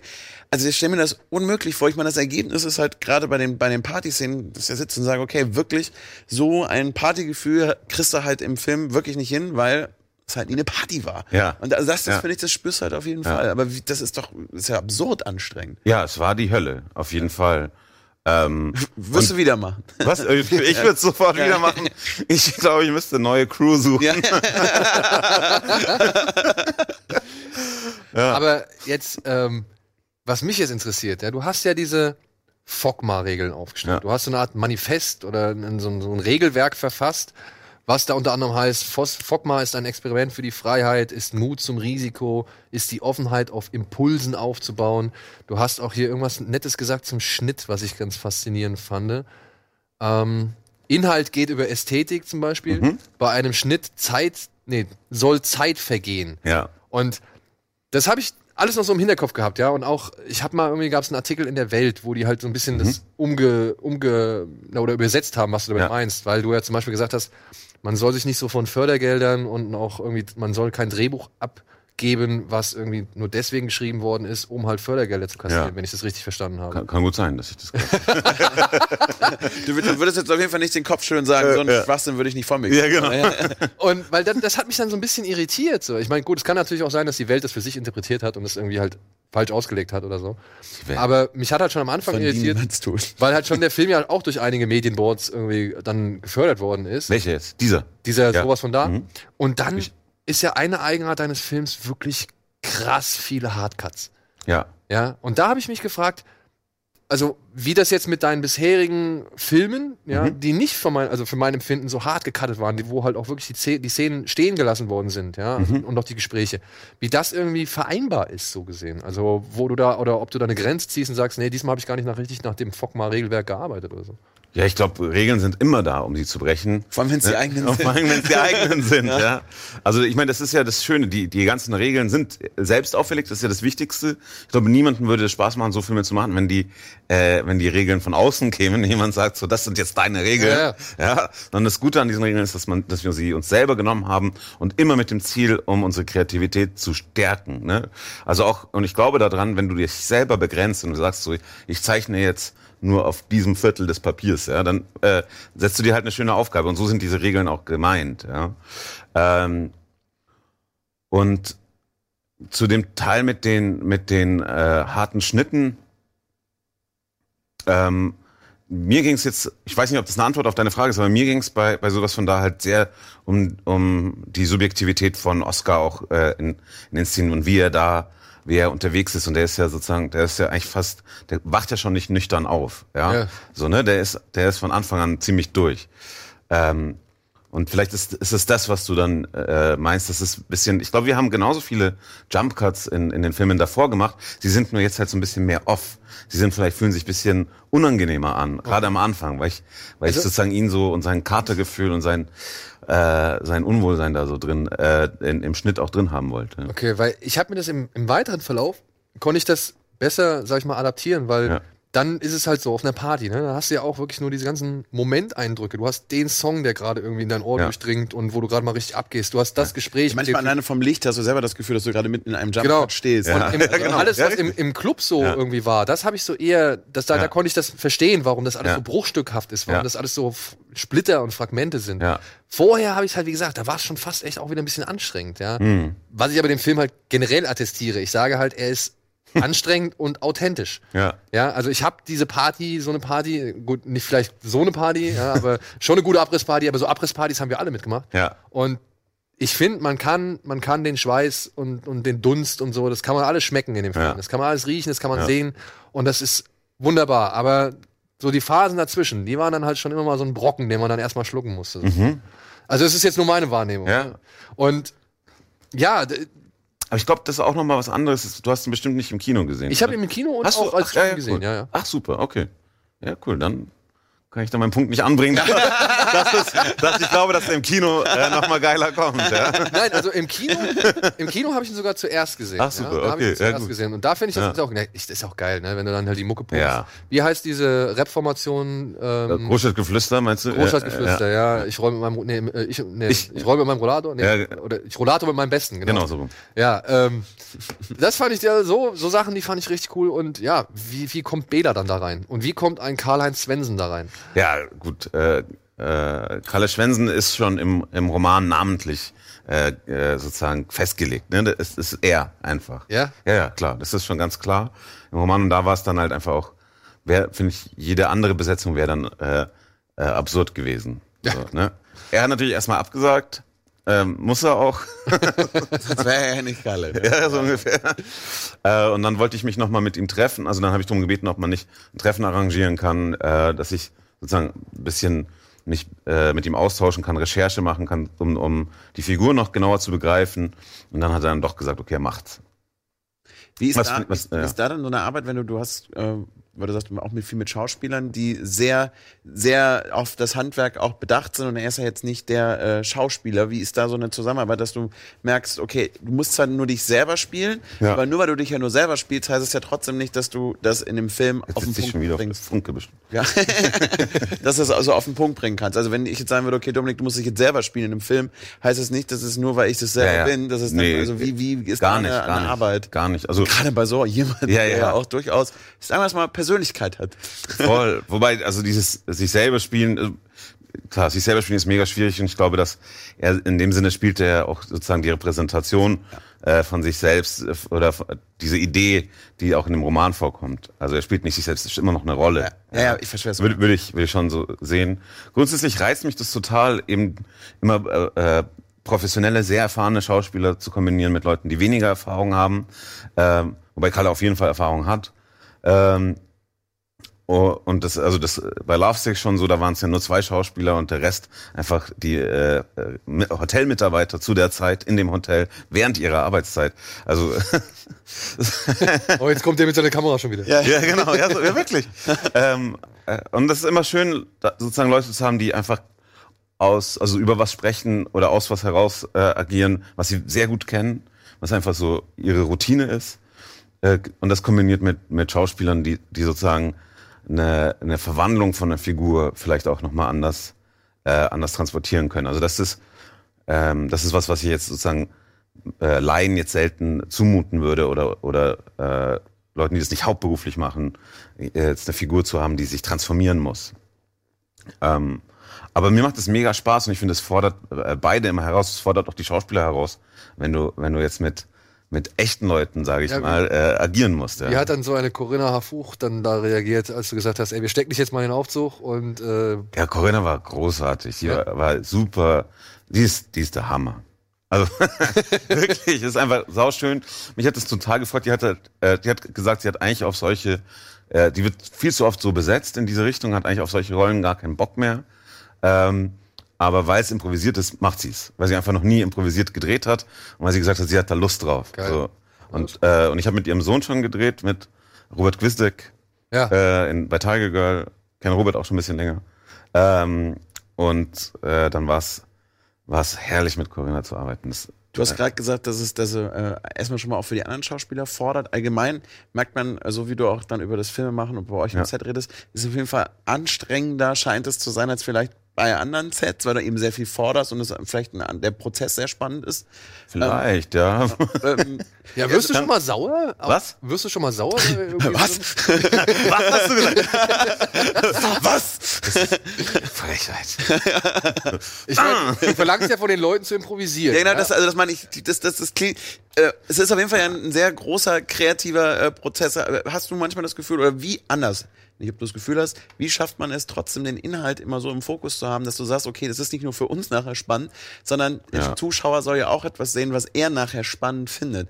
Ähm, ist das, ist das, ist das äh, eine Herausforderung, dass man manchmal merkt, okay, wir stecken gerade im kreativen Prozess. Das ist Wahnsinn, was hier gerade passiert, aber Leute, wir müssen ja eigentlich auch die Szene so hinbekommen, Ja. dass es für den Zuschauer cool ist. Das Aber ich kann ja- mach es ja deswegen, weil ich überzeugt davon bin, dass es für Das den Zuschauer cool ist. Also ich mach's ja nicht, weil ich es geil finde jetzt. Also äh, oder das, ja, ich finde es macht schon auch macht, auch Spaß, Mhm. aber es ist schon mega anstrengend im Großen. Aber das Anstrengende ist halt auch ähm, dir immer wieder neu das Vertrauen zu erkämpfen. Ne, ich glaube, das ist halt was, was du, wenn du ein Drehbuch hast, äh, einfach mehr gegeben ist. Dann sind die Leute, okay, es gibt dieses Drehbuch. Der Regisseur mag ein Idiot sein, aber es gibt dieses Drehbuch so. Ne? Ich weiß, wo es hingeht. Ich weiß, ja, ja, ja, wirklich, ja, ja. Und hier ist es so, der Regisseur ist ein Idiot. Und wir haben, wir haben nichts, wir haben nichts, woran wir uns halten können. Schauspieler, wenn wir mit denen sprechen, wenn die liegen alle immer und können nicht einschlafen vom nächsten Drehtag. Wie hat denn, wie hat denn der Autor reagiert auf den Film? Hast du ihn schon gesehen? Ja, er hat ihn jetzt gesehen und hat äh, lebt in Mexiko jetzt seit seit äh, ein paar Jahren ähm, und hat äh, wunderbar geschrieben. Ja? Äh, gestern früh, ja. Cool. Äh, echt, echt Hammer, ja. Meinte alle, das war ja auch richtig gut. Äh, alle, die den Film kritisieren, äh, kommentieren aus einer äh, konservativen Haltung heraus, deswegen können wir die gleich ignorieren. Fand ich richtig gut. Nämlich, ich habe echt fast, ich habe ein kleines Tränchen verdrückt gestern tatsächlich. Ja? Weil er hat mir echt eine sehr lange, sehr tolle Mail geschrieben. Ähm, was natürlich schon wichtig ist, ne? Das Hat mich, hat, war ich sehr erleichtert. Wäre dir das, also ist Ja. dir das Feedback wichtiger als vielleicht irgendwie das Feedback von 10.000 Leuten, die den Film gesehen haben? Ja, also wenn es die einzigen 10.000 sind, die den gesehen haben, dann vielleicht nicht. Aber wenn es 10.000 Spießer waren, die Dann ist den, es- dann ist egal. Ja. Ja, ey. Krass. Also, und wie kam es mit Bela zu, zustande? Das würde mich noch kurz stellen. ja, ich bin halt Ärzte-Fan. Okay. So. Ich meine, der hat ja auch schon eine gewisse trashige Filmografie vorzuweisen, Ja. wie halt aber auch schon in seriösen Filmen. Ich meine, er hat Ja. auch bei Tarantino mitgemacht, so, also dementsprechend, äh, der wird sich ja wahrscheinlich auch nicht lange hart bitten lassen müssen, oder? Nee, es war okay. Also, klar. Musst, musst jeden überzeugen, ne? Ja, aber der hat ja schon, ey, der hat ja, Nein, keine Ahnung, der nein, hat das war- Video Kings gemacht und sonst irgendwas. Also ich kann mir nicht vorstellen, dass da auch viel, also, dass da nicht viel improvisiert wurde. Ja, ja. Nee, es war, war, war ein großer Spaß. War echt cool. War auch gestern richtig schön, nochmal. Äh, was ihr leider verpasst habt, wo ihr leider Ja, nicht da war, Ja. als Wähler nochmal live gespielt hat. Jetzt muss ich sagen, ich habe die Einladung erst vorgestern bekommen. dass Ich wäre, hätte alles Sack und Pack, aber ich konnte nicht. Also Ja. eigentlich egal, wann die Einladung gekommen wäre. Ja. Soll ich sagen, leider ich muss auf die Kids geschafft. aufpassen. Ja, ja, ja. Das Also, hätte ich doch schon, Du hättest eine Lösung gefunden. ich hätte du warst schon, ums ich, Eck. ich hätte Ja. auch von dir erwartet, dass du alles ja, liegen ja, ja. Nächstes Mal. Ja, Nächstes Mal bin ich dabei. Wie Okay, gesagt, gut. wenn, wenn, wenn, Okay, wenn gut. Zeiss Okay. Bier und Wein ist Ja. da, äh, als Ja, genau, ist, genau. ist nicht weit weg. Ja, ja. Aber jetzt noch- ich erstmal den nächsten Film machen, weißt du? Ja, ich- ich bitte drum. Von wegen das nächste Mal. Mein Gott, das wäre das so einfach. Ja, Wir haben doch gerade drüber gesprochen, wie anstrengend Ja, das ist. Nicht zu fassen. Aber jetzt nochmal, ne, abgesehen, du weißt ja, was du da für einen Film gemacht hast. Und du weißt, also du weißt ja, dass es halt irgendwie äh, nicht der Film für jedermann ist. Sagen wir es mal so, ja. Ähm, hast du trotzdem ein erklärtes Ziel für den Film? Also hast du irgendwie so, wo du sagst, ey, das wäre schön, wenn das passiert oder wenn das irgendwie kommt? Oder ist dir das dann, denkst du dann, okay, ich habe das Projekt abgeschlossen, ich habe es zu meiner Zufriedenheit abgeschlossen und jetzt gucken, was passiert und alles andere ist sowieso nicht mehr in meiner Hand? Ja, ähm, das ist eine gute Frage. Ich habe ein bisschen in der letzten Zeit so über, über diese Zahlen nachgedacht, ne, mit denen dann Filme so bewertet werden. Ich finde es total komplex. Ne? Also da spielt ja so viel rein in, in, in die Zahlen. Es ist ja nicht, oft dann einfach nicht nur der Film. Ne? Ja. Und es wird ja auch immer nur ein kleines Fenster gemessen, einfach von der Kinoauswertung. Äh, und wo die, wo sonst die Leute den Film noch gesehen haben, auf Festivals, auf, auf Vorpremieren, äh, auf zusätzlichen Veranstaltungen oder später halt in der Zweitauswertung. Das findet halt dann alles in diesen Zahlen immer nicht statt und so. Und ich glaube, das ist eher ein Film, den man sozusagen äh, länger auswertet, so ne, der halt nicht, der jetzt äh, heute startet und hoffentlich viele Zuschauer heute hat, aber der wird jetzt nicht sozusagen das radikale erste Wochenende machen. Ja, so, klar. ne? Ich hoffe, also wenn jetzt, wann, ich weiß nicht, wann ihr das sendet. Heute. Wenn ihr es heute sendet, dann sorgt bitte alle, die das jetzt gerade gesehen habt, dafür, dass es ein radikales erstes Wochenende ist. Da verlasse ich mich jetzt schon drauf. Ja. Ja, Das also das, sauer. sonst werde ich richtig sauer und ich weiß ganz genau, wer diesem Kanal folgt. das kann ich wirklich nachgucken und das werde ich auch tun. Ja. Ähm, ja. Das fände ich ein schönes Projekt auch als, als Filmidee, dass du das, Ja, dann immer du anrufen. Ja, dich genau. auf Einfach- über Kommentare und be besuchst die alle. Ja, klar. Meine Abrechnung mit dem Zuschauer. So, ja. Jakob Lass, ein Jahr. Und du sagst, so, es ist mega, du musst Ja, erstmal einen neuen Film machen. Hier, bitte, Material ist da. danke dir, danke dir. Sehr Ja, ja, gerne. danke. Bin ich bei der eigenen Party sogar dabei. Ah, Inspiriert Sehr gut, von. sehr gut. Kommst, kommst du auch mit, wenn wir zu den Leuten fahren? Ja? Voll. Ja? Oh, da wäre ich auch gerne mal. Machen wir unser eigenes Material. Ja, cool. So. Ich stelle mir, sie sehe es gerade einfach vor mir. So Leute mit den absurdesten Namen und Ja. dann machst du die Tür auf und denkst, was, du bist das? Also das, Max Aber es kann auch schön sein. es kann auch sehr schön sein. So, jetzt muss noch einmal schön Werbung gemacht werden und dann melden wir uns gleich nochmal zurück und vielleicht gucken wir noch ein paar Trailer, vielleicht schwätzt man noch ein bisschen kurz weiter mit Jakob und lasst euch überraschen. Wir müssen einen Film drehen, Leute. Ja.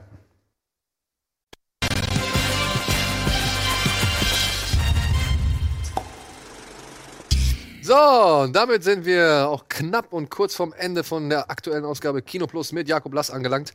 Ja, ich, wir wollen jetzt noch ein paar Trailer gucken. Jakob hat gesagt, er guckt ein bisschen mit. warum Nichtsdestotrotz wollen wir nochmal abschließend sagen, ey, wir wünschen dir viel Erfolg mit deinem Film. Dankeschön. Er wird anecken, er wird polarisieren, da bin ich mir Hoffst absolut sicher. Und nichtsdestotrotz wird er vielleicht auch für einige Leute dann doch eine geile Zeit sein, beziehungsweise ein richtig schöner Abriss. Ja. Und wie gesagt, mich haben halt so, so Figuren wie David Schütter und so, die da im Film auftauchen, die haben mich echt gefreut. Und ich fand halt, wie gesagt, die Atmosphäre, die passt hundertprozentig. Es schadet nicht, zu ein, zwei Bierchen mit in den Saal zu nehmen. Ja, würde ich auch sagen. Ja. Ja, voll. Ich, ich empfehle dem Publikum immer, wenn ich, äh, wenn ich da bin, dass, dass sie mit der Musik so ein bisschen mitgehen. Das macht das entspannt einen auch, weil sonst ist es so ein bisschen, du kriegst halt echt viel Mucke ab.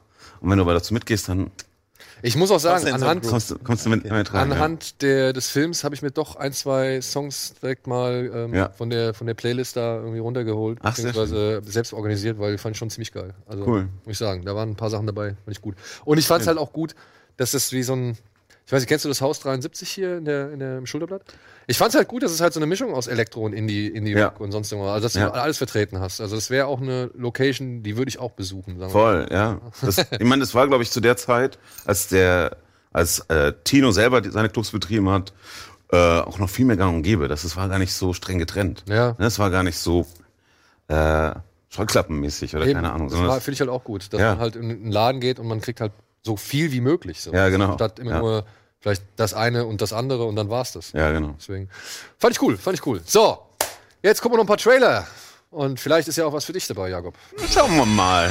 Did you get my note about the no-go areas? Um, I cannot have pupils wandering about in the middle of the night. These things always end up in a bloody mess. Welcome all to Slaughterhouse. This is the school pecking order. At the top, we have the bat. In the middle, Clemsy Lawrence. Watch where you're looking. And then down at the bottom, Wooten. Who's Wooten? That's Wooten. I'm afraid Mr. Prigg will be unable to teach today or ever again. He died here. Alone. Anyway, There's something in the woods. What the devil? That hole It's a gateway. and it leads straight down to hell. Now, who wants to buy some drugs? They just ate half the upper sink. Now we can blow shit up. Language wouldn't. Children, save yourselves! To the schooner! Hooray! All right, I'm going as fast as I can. You're making me nervous. Seatbelts, everyone. Stop worrying. What they're gonna do? Eat you alive. Delicious. Ah, wirkt so ein bisschen wie, keine Ahnung, Edgar Wright Light. Ja. Ne? Ja. So richtig überzeugt hat es mich noch nicht. Also ein paar nette Sachen, aber Und ich bezweifle auch, dass das wirklich so die, der große Auftritt von Simon Peck und Nick Frost Mhm. nochmal zusammen ist. Also wer sich jetzt irgendwie Shaun of the Dead erhofft oder so. Also, Ja, ja, das wahrscheinlich nicht. Ja. Aber trotzdem schöne, also tolle Gesichter, die man gerne immer wieder sieht, würde ich schon sagen. Michael Sheen zum Beispiel sehe ich auch Ja. gerne. Ja, aber Kamera fand ich jetzt äh, auf den ersten Blick nicht so interessant. Die Ja, Kameraarbeit. gut, für Also, jemand, äh, der deine Filme macht, sag ich mal. bist du da auch, ist es dir, also bist du so, da bist du vollkommen frei, ne? Ob jetzt irgendwie analog oder digital oder keine Ahnung, also das ist jetzt nichts, wo du sagst, da ist die Präferenz oder. Nee, also ich könnte mir meine Filme analog nicht leisten. Ich könnte das nicht machen mit dem, also ich, wir drehen so viel Material, wir drehen ungefähr 100 Stunden Material pro Film, das würde das Budget sprengen. Also massiv. Aber Ja, hättest du also, mal Bock, das zu machen trotzdem? äh, analog? Ja. Wenn ich es mir leisten könnte, warum nicht? Ja klar. Ist doch geil. Aber so, dann würde ich halt so drehen, wie, wie sie, weißt du, wie die Großen halt drehen, ne? Also, wo die Kamera, die analoge Kamera einfach laufen gelassen wird, weißt du so, was, äh, läuft noch, ja egal. so musst du, das fand ich ja das Schreckliche einfach, wenn du halt mit. Also das, Ja. das ist quasi so, äh, Jakob, wie viel Budget brauchst du? Ich würde gerne genau das machen. So egal, äh, brauchst du Explosionen? Nein, ich will einfach die Kamera laufen lassen. Wir machen, Analog. einfach, wir machen einen analogen Kurzfilm. ja. vielleicht kommt das irgendwie hin. Nein, ich finde, digital ist der Hammer. Also sozusagen, was das angeht. Ja? Einfach, ja, klar. Ja, das Bild ist halt manchmal immer so ein bisschen. Ja, Gerade im Dunkeln, ne? Also Ja, ja, Die ja. Blockbildung Das- hast du bei dir bestimmt ja auch gehabt, irgendwie, oder?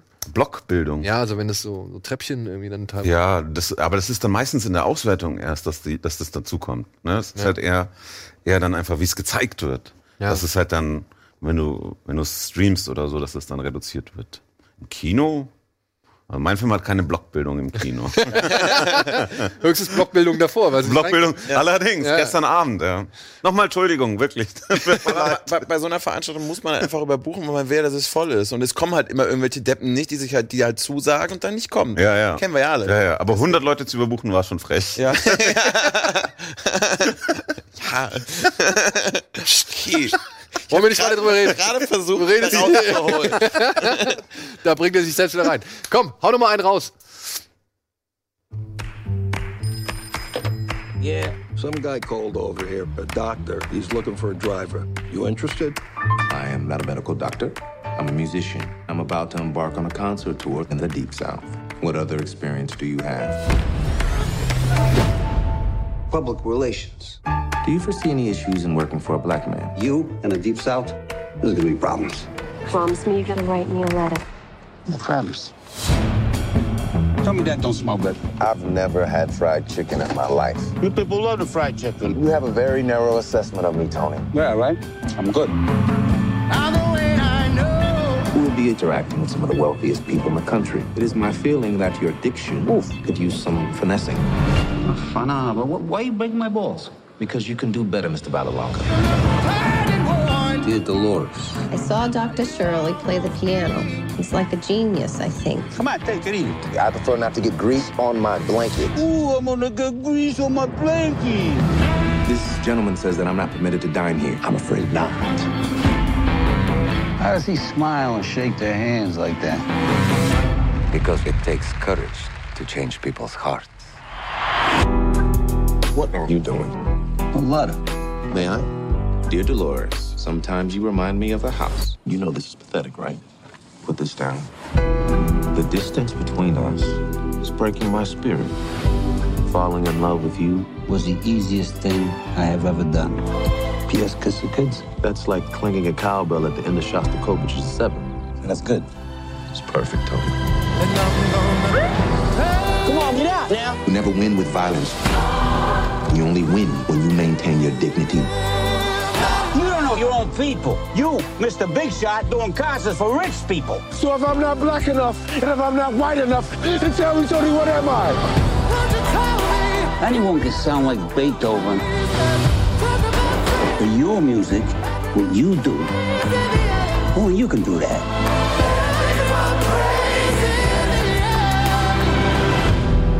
What do we do about the bones?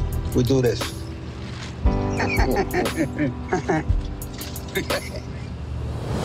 Pick it up, Tony. Squirrels would have ate it anyway. Pick it up. Glaube, weil du gerade die Mucke, ich glaube, die Mucke macht äh, das gerade mainstreamiger, als es nachher ist, weil ich habe was davon gesehen, auch bei der Filmmesse und es sah fantastisch aus. Geht darum, dass er äh, Pianist ist und die fahren halt in den Süden, äh, wie man sieht, zu einer Zeit, wo das nicht zwingend bei allen Städten die Ja. beste Idee ist. Aber was mich ein bisschen freut, ist, dass Vigo Mortensen mal wieder so ein bisschen leichteren Charakter irgendwie Mhm. spielt. Ne? Der hat ja in letzter Zeit echt immer so viele depressive oder, oder, oder finstere oder keine Ahnung, gebrochene Typen gespielt. So endlich mal wieder so eine Rolle, wo man ein bisschen fröhlicher sein kann. Gut, bisschen fröhlicher. Wollte gerade sagen, sieht jetzt für mich nicht aus, als wäre Nein, der, aber- der, der gute Laune, aber- der gute Laune Vigo. So jetzt, weiß, was du meinst. So in der Szene im Auto und so, das ist, das wirkt Total. schon etwas nach einem unbedarfteren Charakter Absolut. als die grüblerischen, die er in letzter Zeit so abgeliefert Der hat. könnte eine gute Mischung sein, eben aus, aus schon äh, fiesem Drama und ein bisschen Leichtigkeit. Ne? Das ist ja, Hat so ein bisschen was von Driving Miss Daisy, nur umgekehrt. Ne? genau, stimmt. Ja, wer weiß es. Aber, also ich ähm, würde mir den angucken. Ich würde mir den auch angucken. Ja. Ja. So, und wir müssen aber jetzt schon leider wieder Schluss machen. Es tut mir sehr leid. Aber vielen Dank, Jakob. Danke euch. Dass du uns hier so ein War bisschen. Einblick in deine Arbeit gegeben hast. Und ja, wie gesagt, viel Erfolg für deinen Film. Vielen Dank, Dominik, dass du den Weg auf dich genommen hast. Immer und, gern. Ähm, ja, euch da draußen vielen Dank fürs Zuschauen. Schaut ins äh, Kino rein, guckt euch vielleicht sowas von da an oder vielleicht auch einen der Wie anderen Filme. vielleicht? Was war, was war das denn? Ja. Guckt auf jeden Fall, guckt auf jeden Fall sowas von da und vielleicht noch einen der anderen Filme. Und ja, schaut Serien, schaut RBTV und alles was andere, was wir machen. Und wegen, ich zwing Leute. Und bald unseren Film. Genau. Und mit ein bisschen Glück kriegen wir auch einen Film mit Jakob hin, der ein Drehbuch hat. Hey! Macht's gut. Tschüss.